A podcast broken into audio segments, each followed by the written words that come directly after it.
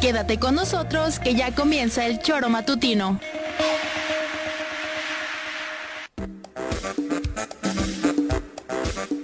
Porque somos quienes alegramos tus mañanas. Interactúa con nosotros y búscanos en nuestras redes sociales como El Choro Matutino. Sintonízanos desde nuestra página web www.elchoromatutino.com y llámanos a cabina al 777-311-6050. De lunes a viernes, de 7 a 9 de la mañana, por Radio Desafío y también por Irradia FM 103.7. Somos la mejor revista informativa del país. Somos... Son las 7 de la mañana, hora del choro matutino. Juanjo, no son horas de llegar y menos en ese estado. Piri, mi reina linda, esos visitos. A ver a qué horas, mamita. ¿Y tú qué me estás viendo, gordito? Preséntalas. Chale.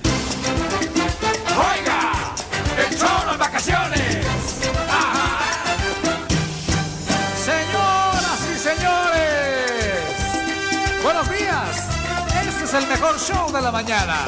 Desde Cuernavaca para todo el mundo, la mejor revista informativa del centro del país. Este es el Choro Matutino. Bienvenidos. El Choro Matutino. Bienvenidos al Choro. El Choro Matutino.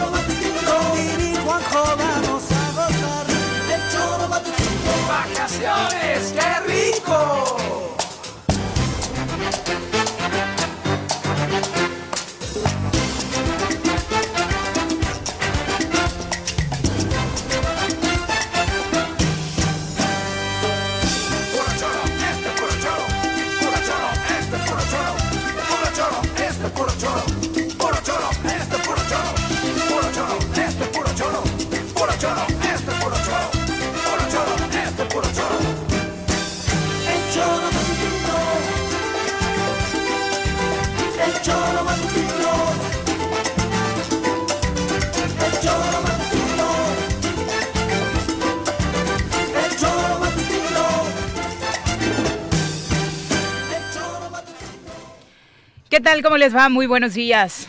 Bueno, quisiéramos decirle buenos días, ¿verdad? Pero bueno, ahora, ahora profundizamos sobre lo que está pasando no solamente en el estado de Morelos, sino en este momento en nuestras oficinas. Ahora que, que agarremos un poco el mood, eh, retomemos la tranquilidad. Eh, les contamos un poquito por qué este retraso.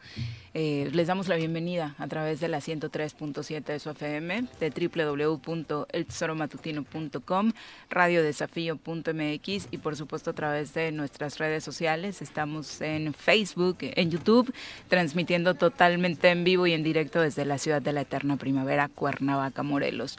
Un fin de semana no solamente movidito, sino también intenso y preocupante en el estado de Morelos en torno al respeto al Estado de Derecho, como tanto se ha discutido, en el seguimiento, por supuesto, a este esta detención del fiscal general del estado de Morelos, Uriel Carmona, que se encuentra detenido en este momento enfrentando un proceso. Y, por supuesto, eh, bueno, ya les platicaremos hoy justo ahora llegando a nuestras oficinas, pues desafortunadamente eh, al abrir la puerta las encontramos vandalizadas. Señora Rece, ¿cómo le va? ¿Qué pasó, señorita Arias? Bueno, pues aquí otra vez preocupados.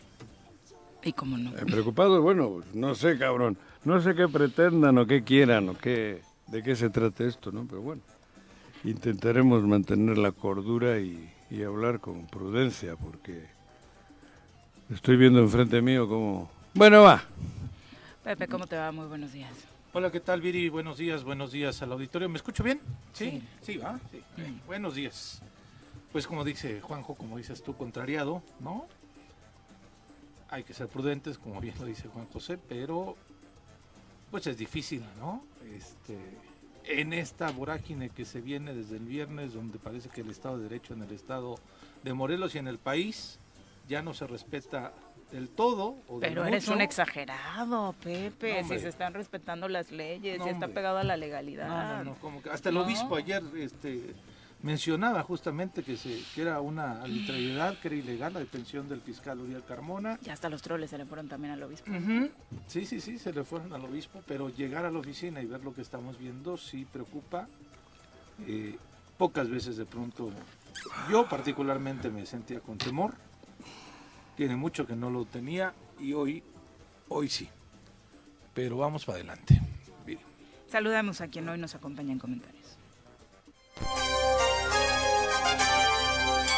Ladies and gentlemen, llegó en esta esquina de la cabina del Zor Matutino el terror de Juan José Arrece, el amigo de todas las colonias de Cuernavaca, águila de nacimiento, merengue por adopción y vaquero por decisión, un político de altura. Él es Francisco Paco Santillán.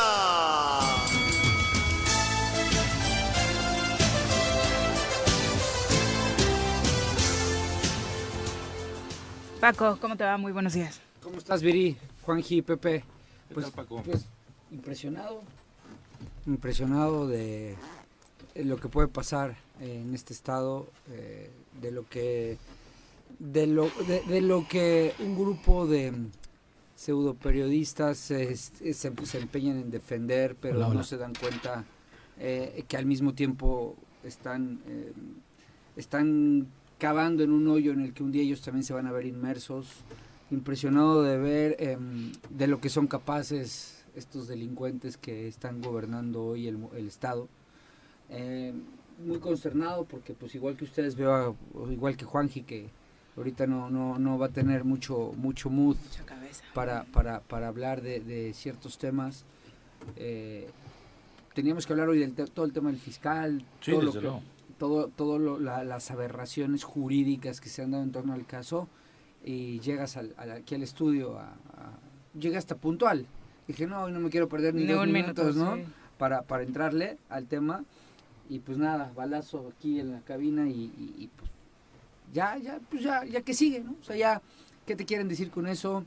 ¿A dónde quieren llegar? ¿Qué, qué es la señal que están mandando, el mensaje? Este es de los pocos medios que se ha mantenido em, en una posición crítica frente al gobierno, es de los pocos medios que está diciendo lo que está pasando realmente, de los pocos medios que no eh, se dejaron ir por un convenio que a muchos seguramente les habrá cambiado la vida, pero que a la, gran mayoría de los ciudadanos les están plasmando una realidad diferente a la que, a la que está pasando y hoy esto es con lo que te reciben hoy, ¿no? Sabedores de que pues este medio eh, iba a ser uno de los más críticos o ha sido durante desde que se detuvo al fiscal uno de los más críticos con lo que está sucediendo y pues muy consternado y muy impresionado porque tengo eh, 16 años más o menos contando los que ya no estoy activo, ¿no? dedicándome a la política y jamás había visto esto. A mí que no vengan con mamadas quienes han dicho, no, es que el Estado ya estaba así, o ay, es que el Estado ya estaba acá. No, jamás en mi vida, jamás en mi vida vi esto. Jamás en mi vida, yo, yo platicaba eh, en un debate mm, respetuoso con un periodista eh, y decía, ¿por qué no? A ver, es- este, este sexenio es, ya este sexenio es un desastre. Po- Pongamos a, mira, vamos a poner a todos los secretarios que han salido del gabinete de esta administración a que te cuenten lo que es, lo que pasa ahí adentro, lo que viven. También pónganos a los que estuvimos en el sexenio anterior, que con sus claros oscuros, vamos viendo, ¿no? Vamos viendo qué se vivió cada quien y así podemos irnos sexenio por sexenio y la única conclusión es que en mi vida había visto lo que estoy viviendo, estoy viendo ahora, jamás había vivido lo que vivo ahora, jamás, y siempre he sido una voz crítica porque en su momento lo fui con Adame, en su momento lo fui muy duro con Graco, y les consta, me dedicaron programas, eh, y lo he sido con Cuauhtémoc, y jamás, jamás, jamás en la vida había tenido miedo. Hoy sí, hoy sí, hoy sí lo tengo. Voy a comentarlo así, no, no, no le había prestado atención al mensaje de mi compañero Teodoro. A las 11.51 me mandó un mensaje el sábado y me dijo detonaciones cerca del Parres, ¿escuchaste? Y me lo pregunta porque él vive cerca. vi- y vivimos cerca, ya Ah, ¿tú llegó a la unidad, sí, yo vivo aquí cerca. Le respondí De no. hecho, me parece que su pareja también lo posteó en dijo, algunas una sola ráfaga. en algunas en algunos otros grupos. No es una locura lo que estamos diciendo, no es este un invento. Eh, pues Digo, lo dijo como vecino Sí. del lugar. sí, como vecino del lugar y este, pues aquí está uno de los impactos. de esa ráfaga. Y evidentemente, pues no es casualidad. Que no vayan a salir que es una bala perdida, por Dios Porque no vemos que en otro espacio. Es lo que estoy recibiendo ahorita de información y eh, pues sí preocupa bastante, pero pues eh, para adelante, ¿no? En este estado que pareciera que se nos va de las manos o que algunos quieren que se nos vaya de las manos, evidentemente no lo vamos a permitir tampoco vamos de valientes, ¿no? Tampoco somos, queremos ser mártires ni nada. Jamás, y menos cuando tienes a un equipo que justo eso es a mí lo que me tiene impactada, ¿no? Que sean nuestros chavos, nuestro equipo de producción el que abra hoy la puerta de la oficina y se, se tope con este escenario, ¿no? O sea, eso a mí me parece lo más grave, porque si quieren atacar a alguien, porque me parece que esto como siempre tiene un tema personal, eh, pues terminan afectando a muchas más personas, ¿no? O sea, nuestro equipo está lleno de jóvenes y hoy ver sus caras llegando a la oficina, terrible.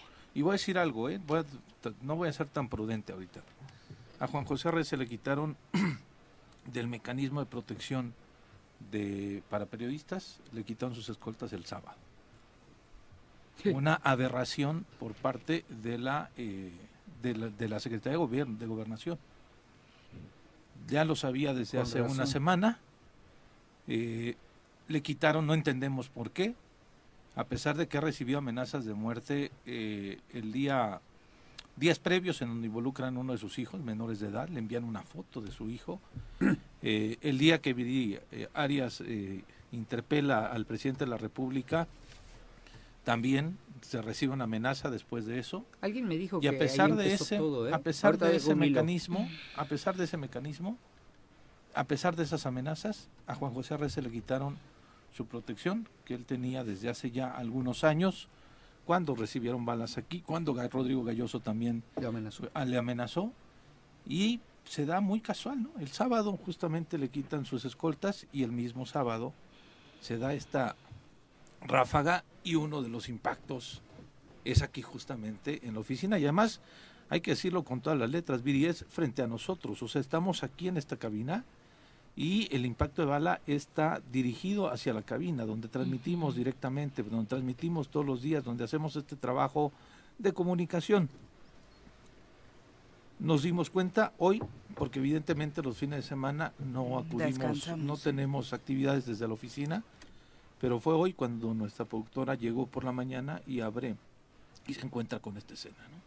Pero fue hoy cuando Pero bueno, alguien, alguien me comentaba que estaba muy curioso porque parecía que a raíz de la, de la interpelación, de la entrevista, de, de lo que posicionas en la, mañanera, Viri, se desata todo el tema, no es que se desate, sino que empieza a darse muchas circunstancias nacionales en torno a lo que pasa en Morelos. Eh, empieza contigo, ya y después pues no sabemos el caminito, ¿no? El, lo de el operativo. antes Ulises es ah, nombrado delegado de Morena eh, con funciones de presidente, posteriormente mm, el operativo. Eh, el operativo que siguió hasta el fin de semana, Paco, porque seguían afuera de la casa del fiscal con presencia policial. Ah, el de Huitzilac primero. ah, bueno, no, el de Huitzilac sí. Pero este, yo digo de este después del fiscal. Sí. Con el fiscal, eh, la calle Copalhuacán, que es la calle en donde eh, eh, está la entrada de su, de su vivienda, todavía seguía con policías el fin de semana, a pesar de tener ya el amparo. Sí. Seguían ahí, haciendo qué, intimidando nada más. Sí. Con una cuestión de presión todavía. Recordándole. Decían que esperaban que hubiera una nueva orden de cateo de este tribunal, de este tribunal, ya no de la Ciudad de México, sino esperaban que el tribunal del Estado de este, el que tenemos, cuestionado, ¿no? Que también le liberaran órdenes de cateo y demás para poder ingresar a la casa de Oriel Carmón. Es lo que decía. En ese hilo que tú haces, porque también me lo comentó alguien, dicen todo fue a partir de lo de Viri. Yo creo que no, bueno, que ese hilo que se hizo viral es de un troll que es de ellos. Ajá. Lo ubicó perfectamente. Pero, además tratando de desviar. Ah, pero a, mí. y responsabilizarte a ti de todo no, lo que pero ha pasado. A ver, pero, a ver, a ver, a ver. El mismo jueves. No responsabilizar a Viri, ¿eh? Bueno, es, en ese hilo. Es que a lo mejor tú le recordaste, tú le recordaste al presidente que Morelos existía, ¿no? Y que estábamos terriblemente gobernados, ¿no? Igual, pero ese mismo jueves, Paco, en la noche, un juez federal les negó la orden de aprehensión a Uriel Carmona. Ya la tenían desde antes. Pero ese jueves pasado, el mismo jueves que Viri estuvo en la mañanera, ese mismo jueves por la tarde, un juez federal les negó la orden que ya habían pedido. Esta misma. Y el juez federal dijo que no se iba a prestar a violar la ley porque este ya es porque porque el fiscal tiene fuero. y ese mismo jueves se las batearon, Paco. Y por algo lo, menciona esa mañana el presidente. claro, lo sé perfectamente. Y además el, el, viernes. Lo sé por el abogado del fiscal. No, y el viernes curioso amenaza de bomba en medio de, de, los juzgados federales, en medio de todo esto, ¿no? En medio de todo lo que estaba pasando. Pero ya lo que habían querido detener antes, solicitando desde ocho días antes un orden de aprehensión. Pero un juez federal radicado en Morelos se las negó y le dijo al Ministerio Público tal cual, no me voy a prestar a violar la ley porque el señor Carmona tiene fuero constitucional. Y después le intentaron a través de la fiscalía. Y entonces ahora cualquier fiscalía de cualquier estado puede detener a cualquier fiscal de otro estado. Sí. Entonces ya estamos en el agárrese quien pueda. Pero, ojo, ¿eh? A ver, yo, yo le doy dos lecturas. Una, a ver, hablemos, hablemos, digo, Juanji, para quienes no están, está atendiendo el tema con la policía aquí afuera, pero hablemos... Sí, eso te, eso te iba a decir fuera del aire. Que ya hay reporte de que fue el sábado. El sábado. Eso estábamos hilando. estaba comentando que Teodoro me, me, envió un mensaje el sábado en la noche, Y que hubo otros reportes en redes sociales. No le presté yo la atención suficiente, no la escuché porque también yo vivo aquí muy cerca, pero pues bueno. Yo, yo los vi aquí abajo cuando llegué. Están incluso... Tienen papelito. Tienen papelito. Incluso te iba a decir, ¿a poco este es de aquella vez que ya había, porque no es la primera vez que le hacían el choro. Te iba a decir, te lo juro, te iba a decir, oye, ¿a poco este vi a Pepe hablando por teléfono aquí afuera? Los vi y dije, ¿a poco este todavía siguen las señales de aquel entonces? No me imaginaba que iba a llegar y que lo, que no, que eran del fin de semana, ¿no? Yo pensé que eran de la otra vez, pues, que seguían, que, que no los habían cambiado. No nos han avisado nada, cabrón. Nos podían haber avisado también aquí los de la plaza, ¿no? Pero en fin. Bueno, pues no sé, estoy, ¿estamos al aire? Sí, estamos al aire, estamos al Otra vez, auto, autoatentado, disparé yo. A las 12 de la noche vine a disparar. puta. Pero bueno, vamos a nuestra primera pausa, si le parece, y regresamos para pues mientras se realizan las eh, revisiones aquí en afuera de nuestra oficina, nosotros seguir con la transmisión y por supuesto platicar del asunto del fiscal que sabemos que es un tema que a ustedes les interesa y bueno, ha sido toda una odisea este fin de semana desde la detención hasta lo sucedido con, esta eh, parte del eh, proceso oficial que se le continúa de momento y lo que podría suceder a partir de esta detención. Volvemos. Bueno, bueno, bueno, bueno, ¿quién habla? El choro matutino, buenos días. Contáctanos, dinos tus comentarios, opiniones, saludos o el choro que nos quieras echar. Márcanos a cabina 311 6050. Gracias por continuar con nosotros. Bueno, eh, yéndonos de lleno a la información y les haremos para todos los que están preguntando informando ¿no? acerca de lo que las autoridades nos vayan diciendo. En efecto, eh, pues no solamente eh, fue este disparo que encontramos en la oficina, ya había otros eh, en las paredes o en zonas la pared de la, en, la pared de la, de la oficina hay otros cinco tiros. Uno entró aquí directamente. Pero en fin, bueno, me dicen que sea prudente y lo voy a hacer. Bueno, el caso es que se llevaron a Uriel el caso es que el Estado yo quería está quería haber hecho un comentario y que lo voy a hacer, ¿no? Están queriendo, bueno, están queriendo, no, están queriendo salvar a Cuauhtémoc Blanco a como dé lugar. Me parece que es una canallada. Yo no sé quién es realmente Uriel Carmona, lo conozco, se ha podido equivocar, pero lo que no entiendo es que no haya reacción en Morelos. Y me caga, sí, sí, perdón, y me molesta que algunos encima de la me botas se metan en un tema defendiendo lo indefendible, ¿no? Justificando la detención. Me parece que esos que están con el delincuente, que el delincuente es Cuauhtémoc Blanco, digan que hay que aplicarse la, que se tiene que aplicar la ley y que por encima de todo está la ley y que la ley y que la ley Les, les debería dar vergüenza ver cómo morelenses se llevan, injustamente creo que es injusto porque no hay ni motivos, y ellos estén pegaditos al delincuente más grande que tiene hoy el Estado, que es Cuauhtémoc Blanco. Me da vergüenza de algunos conocidos, y lo digo al Chile, que hayan hecho esas, que, que se declare ese tipo de cosas, que se defienda lo indefendible, que, que sigamos... Sí. Todas estas personas, Ajá. completar algo. No, sí, Todas estas personas tienen hoy una vida mejor por económicamente hablando, Deriva- derivado de lo que ellos le pagan. Del delincuente. De lo que el Sí, delincuente claro, les paga. es- Exacto. O sea, también aclara eso. Sí, sí, bueno. Porque yo te voy a decir algo, ¿eh? El sábado yo estuve en muchas reuniones Sí, sociales la indignación. y la y ni una No, no, no, persona, estoy de acuerdo. ni una. Y si es cierto, Juanji, hay que ser hay que ser prudentes. La labor de Uriel probablemente no era la mejor en fiscalía. Puede que Hay, no. hay muchos señalamientos Sí, de que, sí, de se que ha muchos, muchos delincuentes no han sido detenidos, de Y muchos alguno- temas que no, que no ha logrado concretar. O que no tuvo los suficientes huevos. O- eh, exactamente. Pero ni una persona me dijo, y te prometo que nadie de los que hable, de las personas con las que hablan, porque se acercan, pues yo estuve en política, me preguntan mi opinión, eh, de estrato, de, de diferentes estratos sociales, en diferentes ambientes. Ni una dijo, ay, qué bueno que ya lo aprendieron, porque no hacía bien su labor. Todas, absolutamente todas fue, esto es una venganza política Sí. de, de Cuauhtémoc, ¿verdad? Esto, y, y todos decían lo mismo, había un unísono. Ujú. Pero un día, un día, también se le va a acabar la suerte a Cuauhtémoc Blanco. Bueno, y además... hay Todos lo dijeron pero, así, ¿eh? Pero tiene... Y te hablo de 20 personas por No lo menos. sé, yo también estoy de acuerdo porque nadie ha habido que me haya dicho que, salvo los, los, los que... han- De lo- ese grupo. Los de ese grupo, ¿no? Pero además está claro el por qué.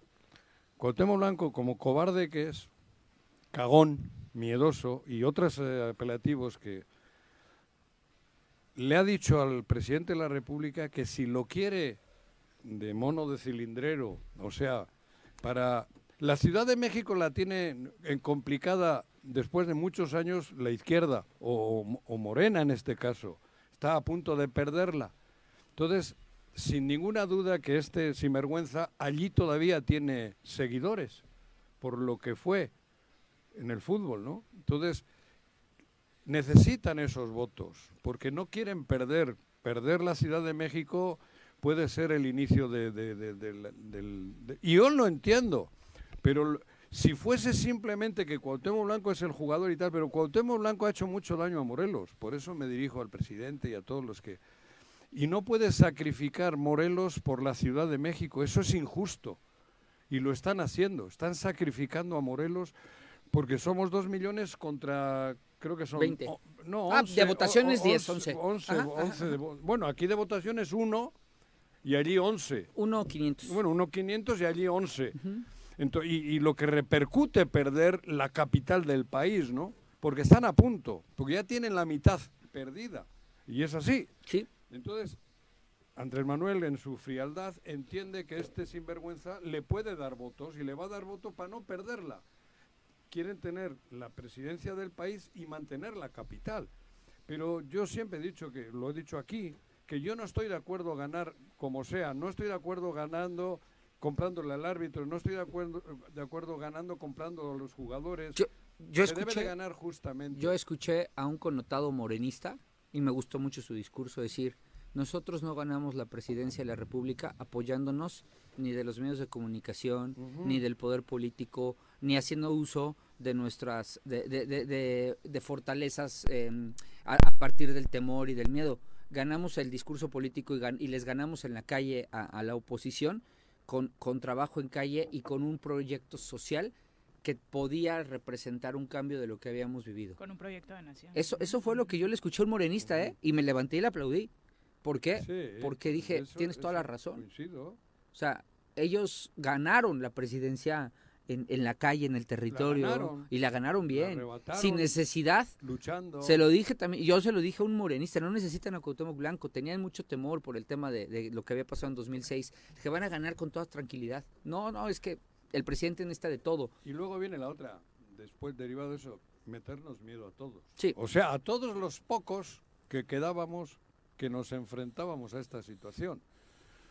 Bueno, eso nos, nos han querido, le han querido ca- callar al Congreso con eso, le han querido callar a derechos humanos, quieren callar o, o silenciarnos a los pocos que Hasta el pobre de Uriostegui ya lo metieron en la, en la, en la, en la Ah, bandeja. ¿también? Sí, ¿no Ah, viste no, la, la investigación del feminicidio. Eh, es que En fin, por eso. Es un absurdo. es- pero esto.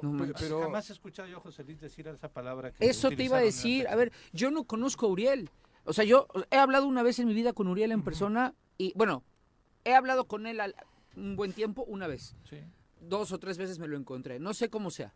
Pero a José Luis sí. Sí. José Luis eh, es, es- Ay, es un amigo mío con el que he comido muchas veces. Sí, Te es juro que ese lenguaje No, lo no me lo imagino. Sí, claro. Israel, No. Israel ha sido mi ¿Y amigo. te por- imaginas a Uriel marcándole a José Luis diciéndole qué hago con Es este más, caso? ¿puedo, puedo decir algo peor? Sí. Va a ser un ar muy cínico y le pido al auditorio que me disculpe. Pero tú crees que Uriel con la hora que estuvo en su casa, en lo que, en lo que entraba, entraron por él o salió él, las horas que pasaron, no, no va a tomar precauciones, o sea, como si efectivamente esas conversaciones existieron. A ver, nada más por pura, a ver, maliciosamente hablando, mal- malignamente si lo quieres ver así. ¿Tú crees que va a dejar conversaciones así en su, No, en para su- en nada. su teléfono? Para nada. O sea, ah, es que existen aparatos que rastrean hasta las que borraste. ¿Tú crees que vas a entregar el teléfono en donde hablaste cosas? O- sea, mil cosas me pasaron por la Sí. cabeza para decir, no, esto no puede ser. A Israel lo conozco perfectamente bien, lo conozco desde el 2006 cuando trabajaba en el Congreso. Trabajaba como asesor de un diputado. Tampoco es la forma en la que ¿De un él se... diputado panista? De un diputado panista. Porque dicen que es graquista. No, no, no, trabajaba para Gilberto Alcalá. Ajá. Con esas palabras, porque Gil, pues sí, trabajaba para Gil. Sí. ¿no? Eh, y ahí todos éramos amigos porque nos llevábamos diputados, asesores, eh, agarrábamos la bohemia. Lo conozco desde entonces. No hablan así. Yo de Uriel no te puedo decir nada porque pocas veces hablé con él. Ujú. Pero José Luis. Ah, pues el- casi casi se la No pela sé de por qué hablan, borracha. eh, de, un, de un chat que sacaron supuestamente, su- eh, de una investigación que, Que supuestamente hizo, sin embargo, entre José Luis eh, y Uriel, y luego José Luis e Israel. Y yo Ah, ¿a lo primero que pensé fue lo mismo que ¿Sobre dice ese? Pepe. Sí, sí, sí. Pues sobre el, Sobre el caso, Sobre el caso, caso de sí. Ariadna. Sobre el caso de Ariadna, Ah, sí. argumentan que hubo conversaciones en donde José Luis dice este algo de la chica. Casi, casi. Dicen, ah, Perfecto, no, se murió. casi, casi, casi es. Se la pela por borracha. Dios santo. Jamás en la vida. Yo jamás lo hubiera Sí, he escuchado igual. a José Luis en ese tono. No, Jamás. siempre es prudente. Siempre. Excesivamente Es más, prudente. se pasa de prudente. Exactamente. Prudente. De, de, de Israel tampoco me cuadra que le hable así Pero es. a un amigo suyo personal también, porque también es amigo personal de Uriel. Pero vea qué extremo. Ya es, es que. A ver, joder. Que no voy a ser prudente, coño. Que estoy hasta la madre, joder. Y perdón, estamos en la FM. Esto es una canallada. Estamos viviendo una canallada. Y todos nos callamos, todos nos la comemos. Esto no tiene madre. Desde que Viri habló en la mañanera y pedo. Se ha detonado algo, no sé qué. Y yo no digo porque haya sido el... Pero de ahí para acá están ocurriendo cosas raras en Morelos. Sí, muy muy raras. raras. Muy feas. ¿eh? Muy feas. Sí. Peligrosas. Nos acaban de balasear otra vez la oficina. Puta madre, joder, que no es broma. Y no es fingir, ni estamos en... Me dice Viri que me calme, joder. Hostia, no, no se puede calmar uno, güey. Bola de cobardes, cabrón. Y son eso, bola de cobardes. Bola de cobardes, joder. Y, y con un cinismo Su increíble que se manejan en Madre, algunos espacios que compartimos con Paco de Sars. Sí, no. ¿Qué nivel de cinismo de funcionarios públicos? ¿Qué nivel de cinismo Sí, hombre, del joder, hermano? cabrón. ¿Qué, Qué nivel bárbaros. de cinismo de algunos compañeros que eh, solapan y aplauden lo que está sucediendo? Sí, Porque cambiamos el, el nombre, Uriel. Es la institución. Vulneraron una institución. Que llegaron directo, obviamente Uriel, obviamente por lo que además escribe hoy Héctor de Mauleón, y así lo vamos a decir, lo habíamos dicho nosotros de manera prudente, hay una carpeta de investigación. no, de manera prudente en no lo hemos dicho. Agustín Blanco. Alonso, Sí, de esos días casualmente, afirma cosas bien graves. muy graves. Muy graves, cabrón. El mismo jueves. El mismo jueves. Sí. Entonces esto no es un juego. O sea, estos están dispuestos a cualquier cosa para, para, para para seguir en sus fechorías, Pero, joder. Juanjo, lo que yo O sea, digo no es, mames, la ya, columna de Héctor de Mauleón de hoy habla ya de la Ya carpeta. la con La operación la federal para eh, cobijar a Cuauhtémoc Blanco y destruir al fiscal de Morelos es el título. de ¿Ah, la sí? columna. Sí, te la mandé antes de que No, no, llegáramos le- acá, no. pero esto nos, nos distrajo. Pero habla ya de una carpeta de agresión sexual del gobernador. Y esa carpeta la conocemos, bueno, no la conocemos, sabemos que existe. Sabemos que llegó a la Fiscalía de la República Bueno, y que pero de no esa Fiscalía la mandaron. Digo, sabemos yo- que existe. Yo sé que existe esa Yo- yo carpeta. no, yo- en fin. Hoy Héctor de Mauleón lo, lo refiere Ah, en su bueno, por columna, eso, por eso, ¿no? pero- Como ah. parte de las, de las situaciones que se, ale- se, se estaban investigándole en contra del gobernador Cuauhtémoc Blanco. Si es culpable o no, no lo sé, pero sí hay una carpeta allí que refiere una posible agresión sexual. Y eso todavía es más delicado. Le ponemos otra este tema eh, Lo mucho más delicado acá, a lo que concierne es que él siendo alcalde dio órdenes a los narcotraficantes. Él dio órdenes y lo, lo testificó Agustín Alonso. Él dijo cómo. Él. Y dijo, vamos a una grande. Y fue a la gobernatura con el apoyo de ellos. Y les ha valido madres. Y, nos, y a nosotros, a los morelenses, tenemos un sinvergüenza de gobernador. Y, y llevamos diciéndolo cinco años. Y no pasa nada. Aquí va a haber una tragedia. Bueno, yo creo que ya es tragedia tener a un morelense en la cárcel No, de pero- manera... Pero va a haber otra. Puedes, Dios no lo quiere. Va a haber tragedia. Es que Está ya da cerca. miedo, Juanjo. Da miedo, joder. Porque, a ver, hoy, hoy, hoy, hoy me matan y mañana nadie se acuerda de mí, güey. No o pasa sea, nada. nada. ¿No? Bueno, mis hijos y mi familia, ¿no? Pero. no, pero lo que has dicho, y no, Pero es esta vez, Paco, de desde matar, que inició el sí. sexenio. O sea, te pasa algo, mañana se arma una campaña en tu contra en redes sociales, te Eh. avientan dos o tres delitos, te sacan dos o tres chismecitos y no solo Y- la gente se olvidó de ti, sino que termina igual dicen, pensando, "Ah, pues que lo merecía, ¿no? ¿no? Como ha sucedido con tantos, no solamente funcionarios públicos, Sí. ciudadanos, ¿no? Sí. Que terminan así. Sí. O sea, y, y, y, y ya, ya no sabes ni para dónde moverte. Si esto, pero a ver, también hay una cosa. También hay una cosa, Juanji. Y, y tenemos que entrarle, yo con todo el dolor que tú traes hoy y el miedo. eh, el tema tú es- no o qué? No, pues, Aquí estoy, estás. ya estoy cagado, güey. Pero pues, pues no o Bueno, sea, pero, pero- yo no quiero dejarle a mis hijos el ejemplo de que pueden No. andar por la vida con miedo. Aquí No, se- no, no. Aquí, yo no soy un, yo no soy una perita en dulce, Juanjo, ni soy la madre Teresa. Tengo, no. me han señalado de muchas cosas. La mayoría son, son mentira, el 95%. Pero te has equivocado Pero, también. pero también me he equivocado. Claro. Pero dentro de eso, Todos. si hay algo que odio, que detesto con todo mi corazón y que me han dicho, ya cállate, ya no, ha-". mis amigos personales me han dicho, ya no digas eso en el choro, ya no, ya no estés hablando así No en el choro. riegues. Mucha, mucho, a mí, bueno, mi esposa me lo ha pedido, oye, prudencia, por Bájale. favor, este, los bebés, es que no puedo con las, no puedo con las injusticias, güey. No puedo con las no, que injusticias. no, que o sea, razón. seré, yo no seré el mejor eh, del mundo, güey. No lo soy, no lo soy, te lo juro, pero no puedo con las injusticias. No puedo con lo que está pasando y esto es una injusticia de la vida hacia nosotros. Pero también hay una cosa, ¿eh? Que tampoco se sientan muy chingones estos.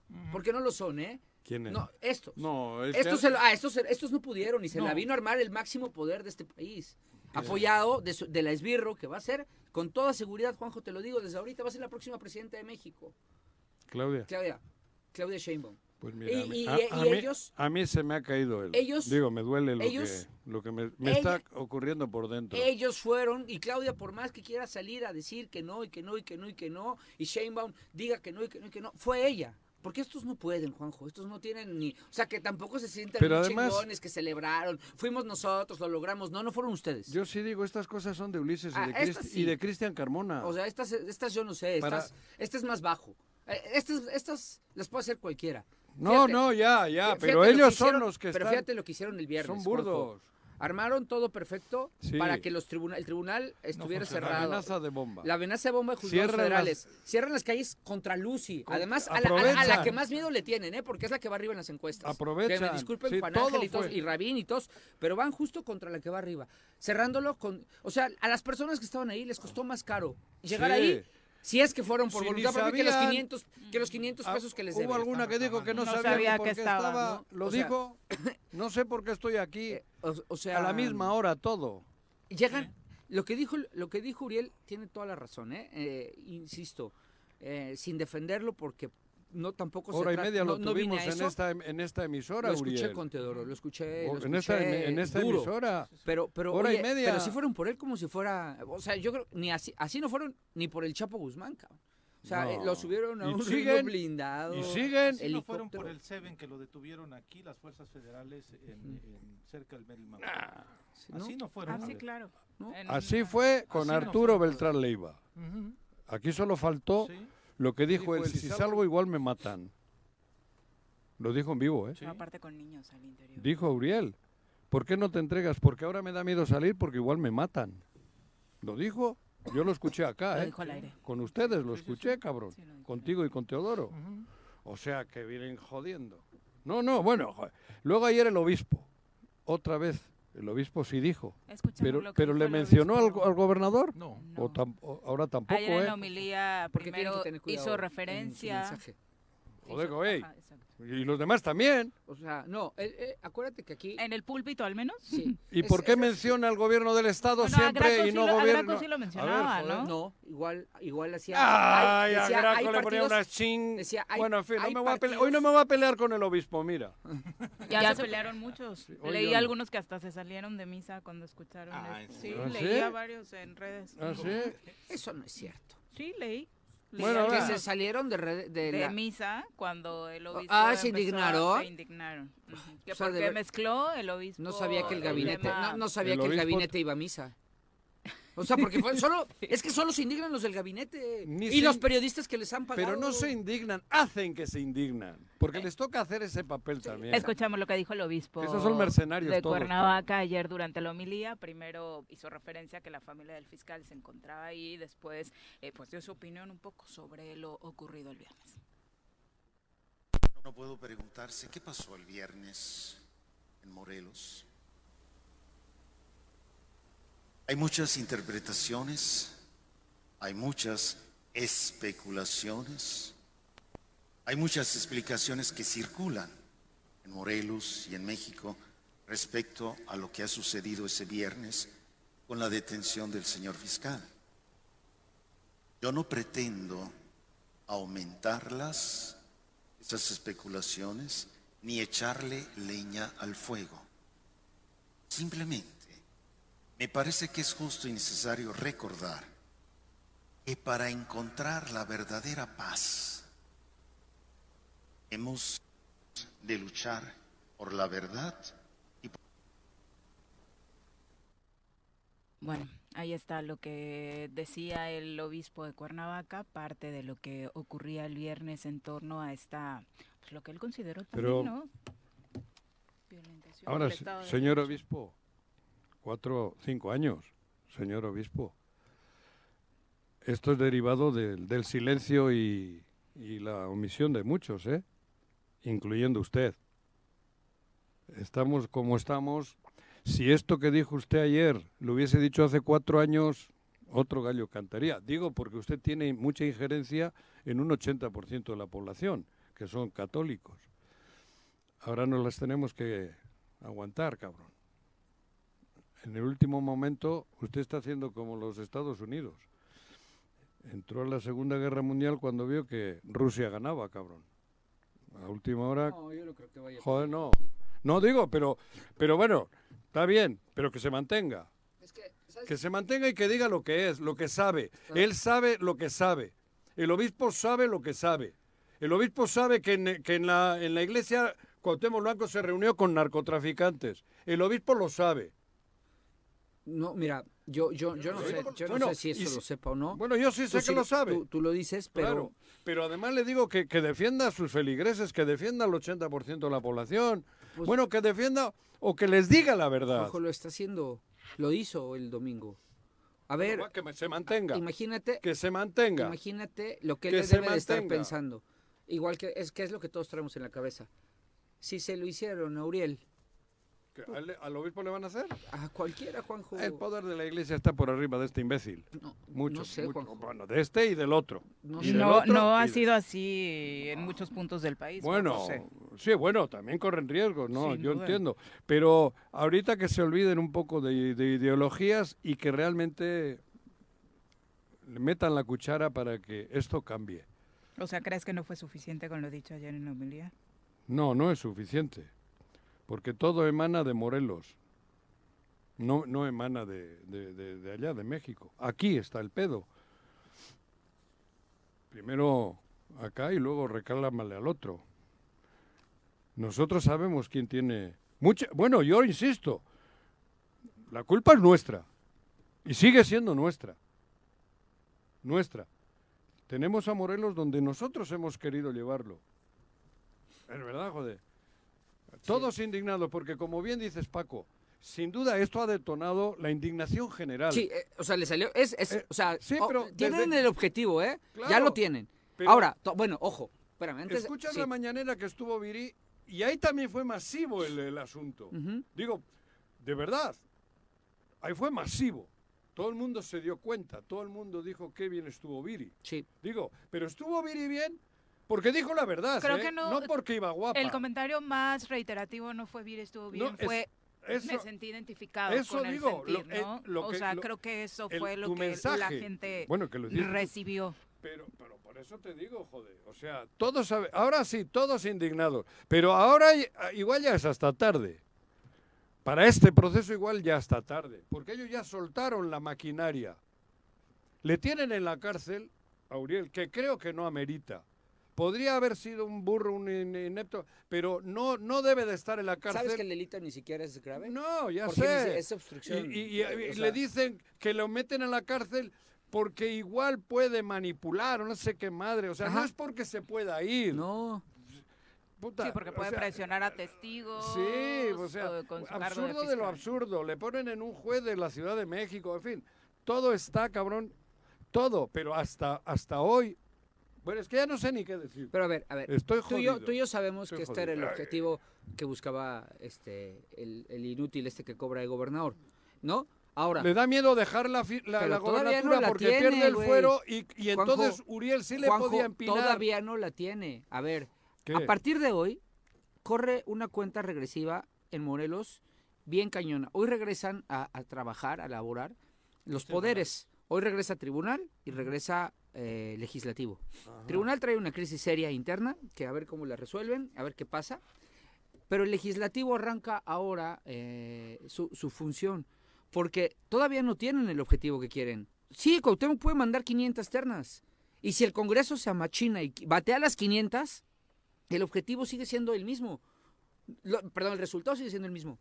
No tienen lo que Cuauhtémoc quería, que era tener el control de la fiscalía para poder seguir tranquilamente. Pero lo va a tener, ¿no? ¿Cómo? O sea, en este momento, a menos de que al- a- eh, no, el fiscal encargado de Este es despacho, Montestello, es el, el de, El la, de la Fiscalía Regional Metropolitana. que es un tipazo, a- a- yo lo tengo en, en un muy buen en un muy buen concepto, pero a ver, en ese momento en este momento él va a tener que estar ahí hasta que primero hasta que alguien diga jurídicamente qué procede. Y no es las opiniones de todos estos opinólogos de los chats, Pepe. O sea, porque opinan cada mamada, perdón. O sea, no son ellos, ¿eh? Va a ser las autoridades judiciales quien digan, a ver, ¿qué procede? Claro. ¿En qué momento se decreta que Uriel ya no puede estar al frente de la fiscalía? ¿Y en qué momento le pueden decir? ¿Y quién le va a decir? O sea, una autoridad de Ciudad de México le va a decir al gobernador, ¿ya puedes mandar una terna? O sea, a ese nivel de violentar el- el- la, La división federal, la sí. autonomía de- y soberanía de este Estado. ¿Y tú crees va- que no? Bueno, lo va, Para lo que estamos viendo. estos lo van a aceptar, por supuesto. Pero primero pasa eso. Después que mande la terna de vaciladas el, el, el cuate este, el, el- el- el que cobra el gobernador. Pero viene lo más importante, Que el Congreso, que el lo Congreso apruebe, lo ¿no? apruebe. Y necesitan 14 votos para que el Congreso lo apruebe, ¿no? Aquí es donde vamos a ver, porque ahora sí, o sea, yo, yo defendí, después de no arrancar muy, muy, muy, este, ¿cómo decirlo? Muy optimista con esta legislatura, hoy sí creo y te deposito muchas de mis esperanzas en esta legislatura. Hoy sí se va a ver en ellos de qué están hechos, porque ahora sí, la cancha, el balón, el penal final, el último penal, empatados 4-4, lo van a tirar ellos. Entonces, ahí es donde quiero ver qué, qué, de qué es esta legislatura, por la que yo confío plenamente, por la valía de muchos de los personajes. Y que no se doblen. Y a estas alturas, ya con un penal tan definitivo como No, ya es el- acabas de decir, esa el es la final. el que define Ya es la el final. título, Sí. las presiones del partido no van a pesar. No, claro. El, el, el- ¿no? el En estadio. ese G15, no, bueno, a ver, te aseguro que en ese G15 va a haber este de todo. Sobre todo porque hay integrantes de este grupo que hoy está presionando a nivel nacional. Va a haber de todo. Se los aseguro, ¿eh? Yo sé que no va a servir de mucho, pero en estos momentos yo le animo a Agustín, le animo a Paco. Israel, a Paco, a Beto, ¿quién más me falta? Julio. A Julio, Julio. sí, a los diputados, diputadas, Luz Dari. a los que todavía han estado enfrentándose, que no se acobarden, es el momento. No va a pasar nada, el que está sufriendo ahora de todos nosotros es Uriel. Sí. Porque está en la cárcel, cabrón. Y estar en la cárcel no tiene que ser agradable porque seguramente está su- teniendo mucho miedo, ¿no? Por Pero todo el entorno. así tampoco, No, José. bueno, por eso. Vivir así tampoco, pero. Vivir así pero ahora sí. Yo, bueno, no sé qué decir. O Yo, yo les animo a que ahora más valientes que nunca. Está, está difícil no dar ese héroe. paso, eh, ese paso que dices tú, ese paso que dice Paco, de no, no voy de valiente, pero sí hay que animarnos a no tener miedo, pero ¿cómo das ese siguiente paso llegando a tu trabajo? Y de verdad, lo primero que pienso es en los chicos que nos apoyan en producción, de verdad, ¿cómo, cómo das ese paso? ¿Cómo- y, y me po- pongo el ejemplo de ellos como ciudadanos, Juanjo, ¿cómo das ese paso llegando a tu trabajo y encontrándote las instalaciones baleadas? ¿Cómo das ese paso no teniendo miedo y, de- y dejas el miedo ahí a un lado cuando no te sientes seguro ni en el lugar donde se supone deberías sentirte porque hay gente a la que no le gusta lo que se está haciendo? ¿Dónde dejas ese miedo? Es difícil para el ciudadano de a pie. Entiendo que hay que animar a la gente, pero es difícil ante esta situación que estamos viviendo no tener miedo. Al menos yo hoy lo tengo. Yo también. Todos.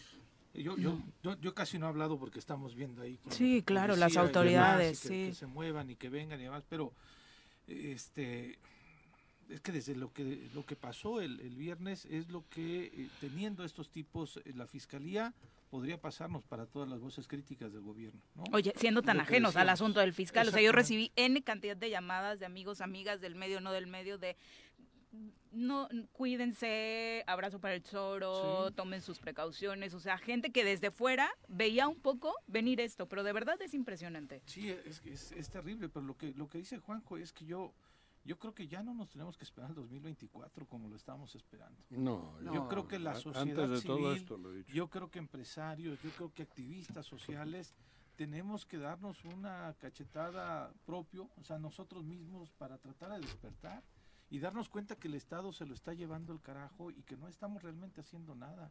Y si vamos a estar esperando a que los partidos políticos nos salven en el 2024, yo no veo tampoco, desafortunadamente, a coincido. muchos actores políticos que estén realmente dispuestos a enfrentarles a estos cuates. Si no, ya que se vayan, que, que, que- que dejen de estar. Es increíble y impresionante cómo están celebrando, cómo el Estado se lo está llevando al carajo. Unos tipos que llegaron hace cuatro años, cinco años, Paco, y que están, como bien decías tú, teniendo un salario que no tenían en otros lados, ni siquiera en Veracruz. Y hablo directamente de los que están en la Comisión Estatal de Seguridad Pública. No voy a cansar de decirlo. Ganaban la mitad de lo que están ganando aquí de salario, ¿eh? No Ay, estoy hablando de otra ay, cosa. Pepe. Allá en Veracruz. Y cuando Se llegaron acá, sí, algunos, cuando ¿eh? llegaron acá, empezaron a traerse a todos los amigos porque decían, "Puta, aquí es la joya, es maravilloso. No vinieron a trabajar por la seguridad de nosotros. Vinieron acá, y ojalá me esté escuchando el tipo este fanfarrón. Este, sabemos la calidad de, de personas que son Bueno. fanfarrones, este, que vinieron solamente a enriquecerse, Bueno. no vinieron a velar por la seguridad de todos nosotros. Por eso estamos así. Por eso tenemos esta vulnerabilidad constantemente. Sí. Y es por eso que yo sí creo que la gente tiene que empezar a despertar y tiene que empezar a gritar y tiene que empezar a decir que se vayan ya estos cuates. Y, y ojo, ¿eh? hay que hacer, coincidiendo totalmente contigo, es el doble hincapié, porque el Estado está desgraciadamente tan polarizado, tan dividido, tan, tan mal, que pareciera ser que porque te indignas de la aprehensión, de los métodos y mecanismos y formas de la aprehensión, ah, ya, ya hay Tim Uriel Team Blanco. Sí, sí, sí, no, para no, nada. no, güeyes. Fue lo que le soy- pasó ayer soy al team obispo, ¿no? O sea, de verdad yo leía O sea, gente muy religiosa y que veo que todos los domingos publica su postal en misa y, y ayer eso de no, el obispo ya se puso Tim Uriel, entonces me salgo de misa. Es como de, No, de a ver, verdad. Es que el Estado es mucho más No. que eso. Eh, eh, a eso voy. El Estado es mucho Nadie- más que los blancos, que los gracos, que no sé qué, porque es, es verdaderamente estúpido e increíble que le pongan etiquetas a la gente también porque participaron o trabajaron en un proyecto político. Y, y ojo, ¿eh? Y nadie, nadie eh, viene aquí, o, o al menos no es mi caso, a defender a, a Uriel.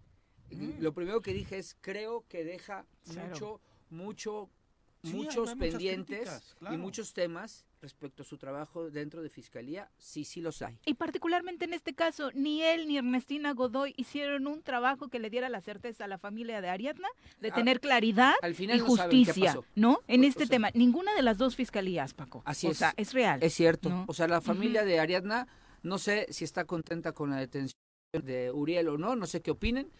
Pero el tema es que no, no- efectivamente, Viri, No no, hay claridad sobre qué le pasó, ni, y, y- ni, ni, ni me creó el discurso de Sheinbaum de, ah, ah, esto que sirva como antecedente para que las autoridades tomen más en cuenta el tema de los feminicidios, porque no es cierto, porque Y- tampoco creemos la versión de Y, hay que revisar también en la Fiscalía de la Ciudad de México la cantidad enorme, la fila de feminicidios que no han tenido este mismo trato, así como lo hay en la Fiscalía Morelense. Si hay un reclamo de las mujeres en las calles, es que no hay justicia en torno a la violencia contra las mujeres, ni en Morelos ni en la Ciudad de México. Ninguna de las dos son ejemplares. Exactamente. y, y, y para que de una vez terminen este todos estos payasos que, que nos dicen que por, por defender, a, a- a- o sea, por no estar de acuerdo con lo que pasó, que quede algo muy claro. No estamos de acuerdo con lo que está sucediendo en Morelos. Si es hoy, me, me recuerdo mucho que alguna vez fui al, al, al memorial de, no, perdón, al Museo de la del Holocausto en, en Washington, que fue de los primeros que se abrió, y había una frase más o menos eh, que decía, eh, vinieron por los, por los judíos y yo no dije nada. Vinieron por los comunistas y yo no dije nada. Vinieron por no sé quién y yo no dije nada. Hoy vienen por mí. Y ya, y nadie dice Nadie dice nada. nada. Eh, o sea, el tema de lo que estamos viviendo hoy es que a todas luces se cometieron irregularidades jurídicas. A todas luces hay violaciones a procesos. Y si, y si todos estamos en esa situación de vulnerabilidad, pues nuestra reacción es agazaparnos con temor y decir, puta madre, me quedo callado y que sea lo que Dios diga. Eso es contra lo que estamos argumentando, con que nadie tiene derecho a hacernos sentir ese miedo, con que nadie tiene derecho a hacernos sentir en, en esta situación de vulnerabilidad, con que nadie tiene derecho a hacernos sentir tan, tan, tan frágiles. Ellos tendrían la obligación de darnos esa, Claro. eh, eh, eh, esa, tran- esa seguridad. Si ellos tienen temas políticos que quieren cumplimentar, que hagan lo que quieran con sus temas políticos. Pero hoy lo que estamos diciendo aquí al aire es, no es que Uriel sea el mejor fiscal del mundo, eh, lo que pasó es que este- estas violaciones a los procesos jurídicos se las hacen a, a- a él Sí. con todo el aparato que tiene para defenderse. Imagínense que yo de aquí salgo, me, bien dice, lo ha dicho Juanjo, me siembran algo. Es, eh, me- es más, ahorita te vas a revisar la camioneta, Pepe, para que veas que no traigo más que. me da pena, pues está bien cochina con tanta comida de mis Mamilas. hijos tiradas, pero, pero para que vean que no, no se carga con nada, pero con cualquier facilidad Bueno, me siembran algo. ¿eh? Biberones para que no vean a malinterpretar. Exacto, biberones, ¿no? Eh, o, o te matan y al día siguiente te suben videos diciendo, ah, es que estaba vinculado a, y yo, no seas mamón, yo no, yo no estoy bien, o sea, me- sí, no Sí, sé sí, si me sí, sí, entiendas, sí, ¿no? completamente de Eh, acuerdo eso, contigo, eso es lo que estamos defendiendo aquí, el no tener que vivir con este miedo que hoy, con el que hoy sí vivimos, sí vivimos. Y- Son las Y yo no quiero, no es un discurso de xenofobia hacia la gente que no es de aquí y demás, pero que nos vengan a destrozar nuestro Estado y que lo estén, se, se- lo celebren así, personas que no vamos a ver de nueva cuenta en nuestro Estado, eso sí. Y que el argumento duele de sus en el sea, el estadio estaba destruido con los de aquí. No, no mames, no es cierto. Yo pensé muchos, muchas eh, situaciones de comparación del por qué no es igual, pero ya ni vale la pena ahondar en eso, ¿no? En fin. Vamos a pausa, regresamos con más. Héroes vuelven al choro después del corte.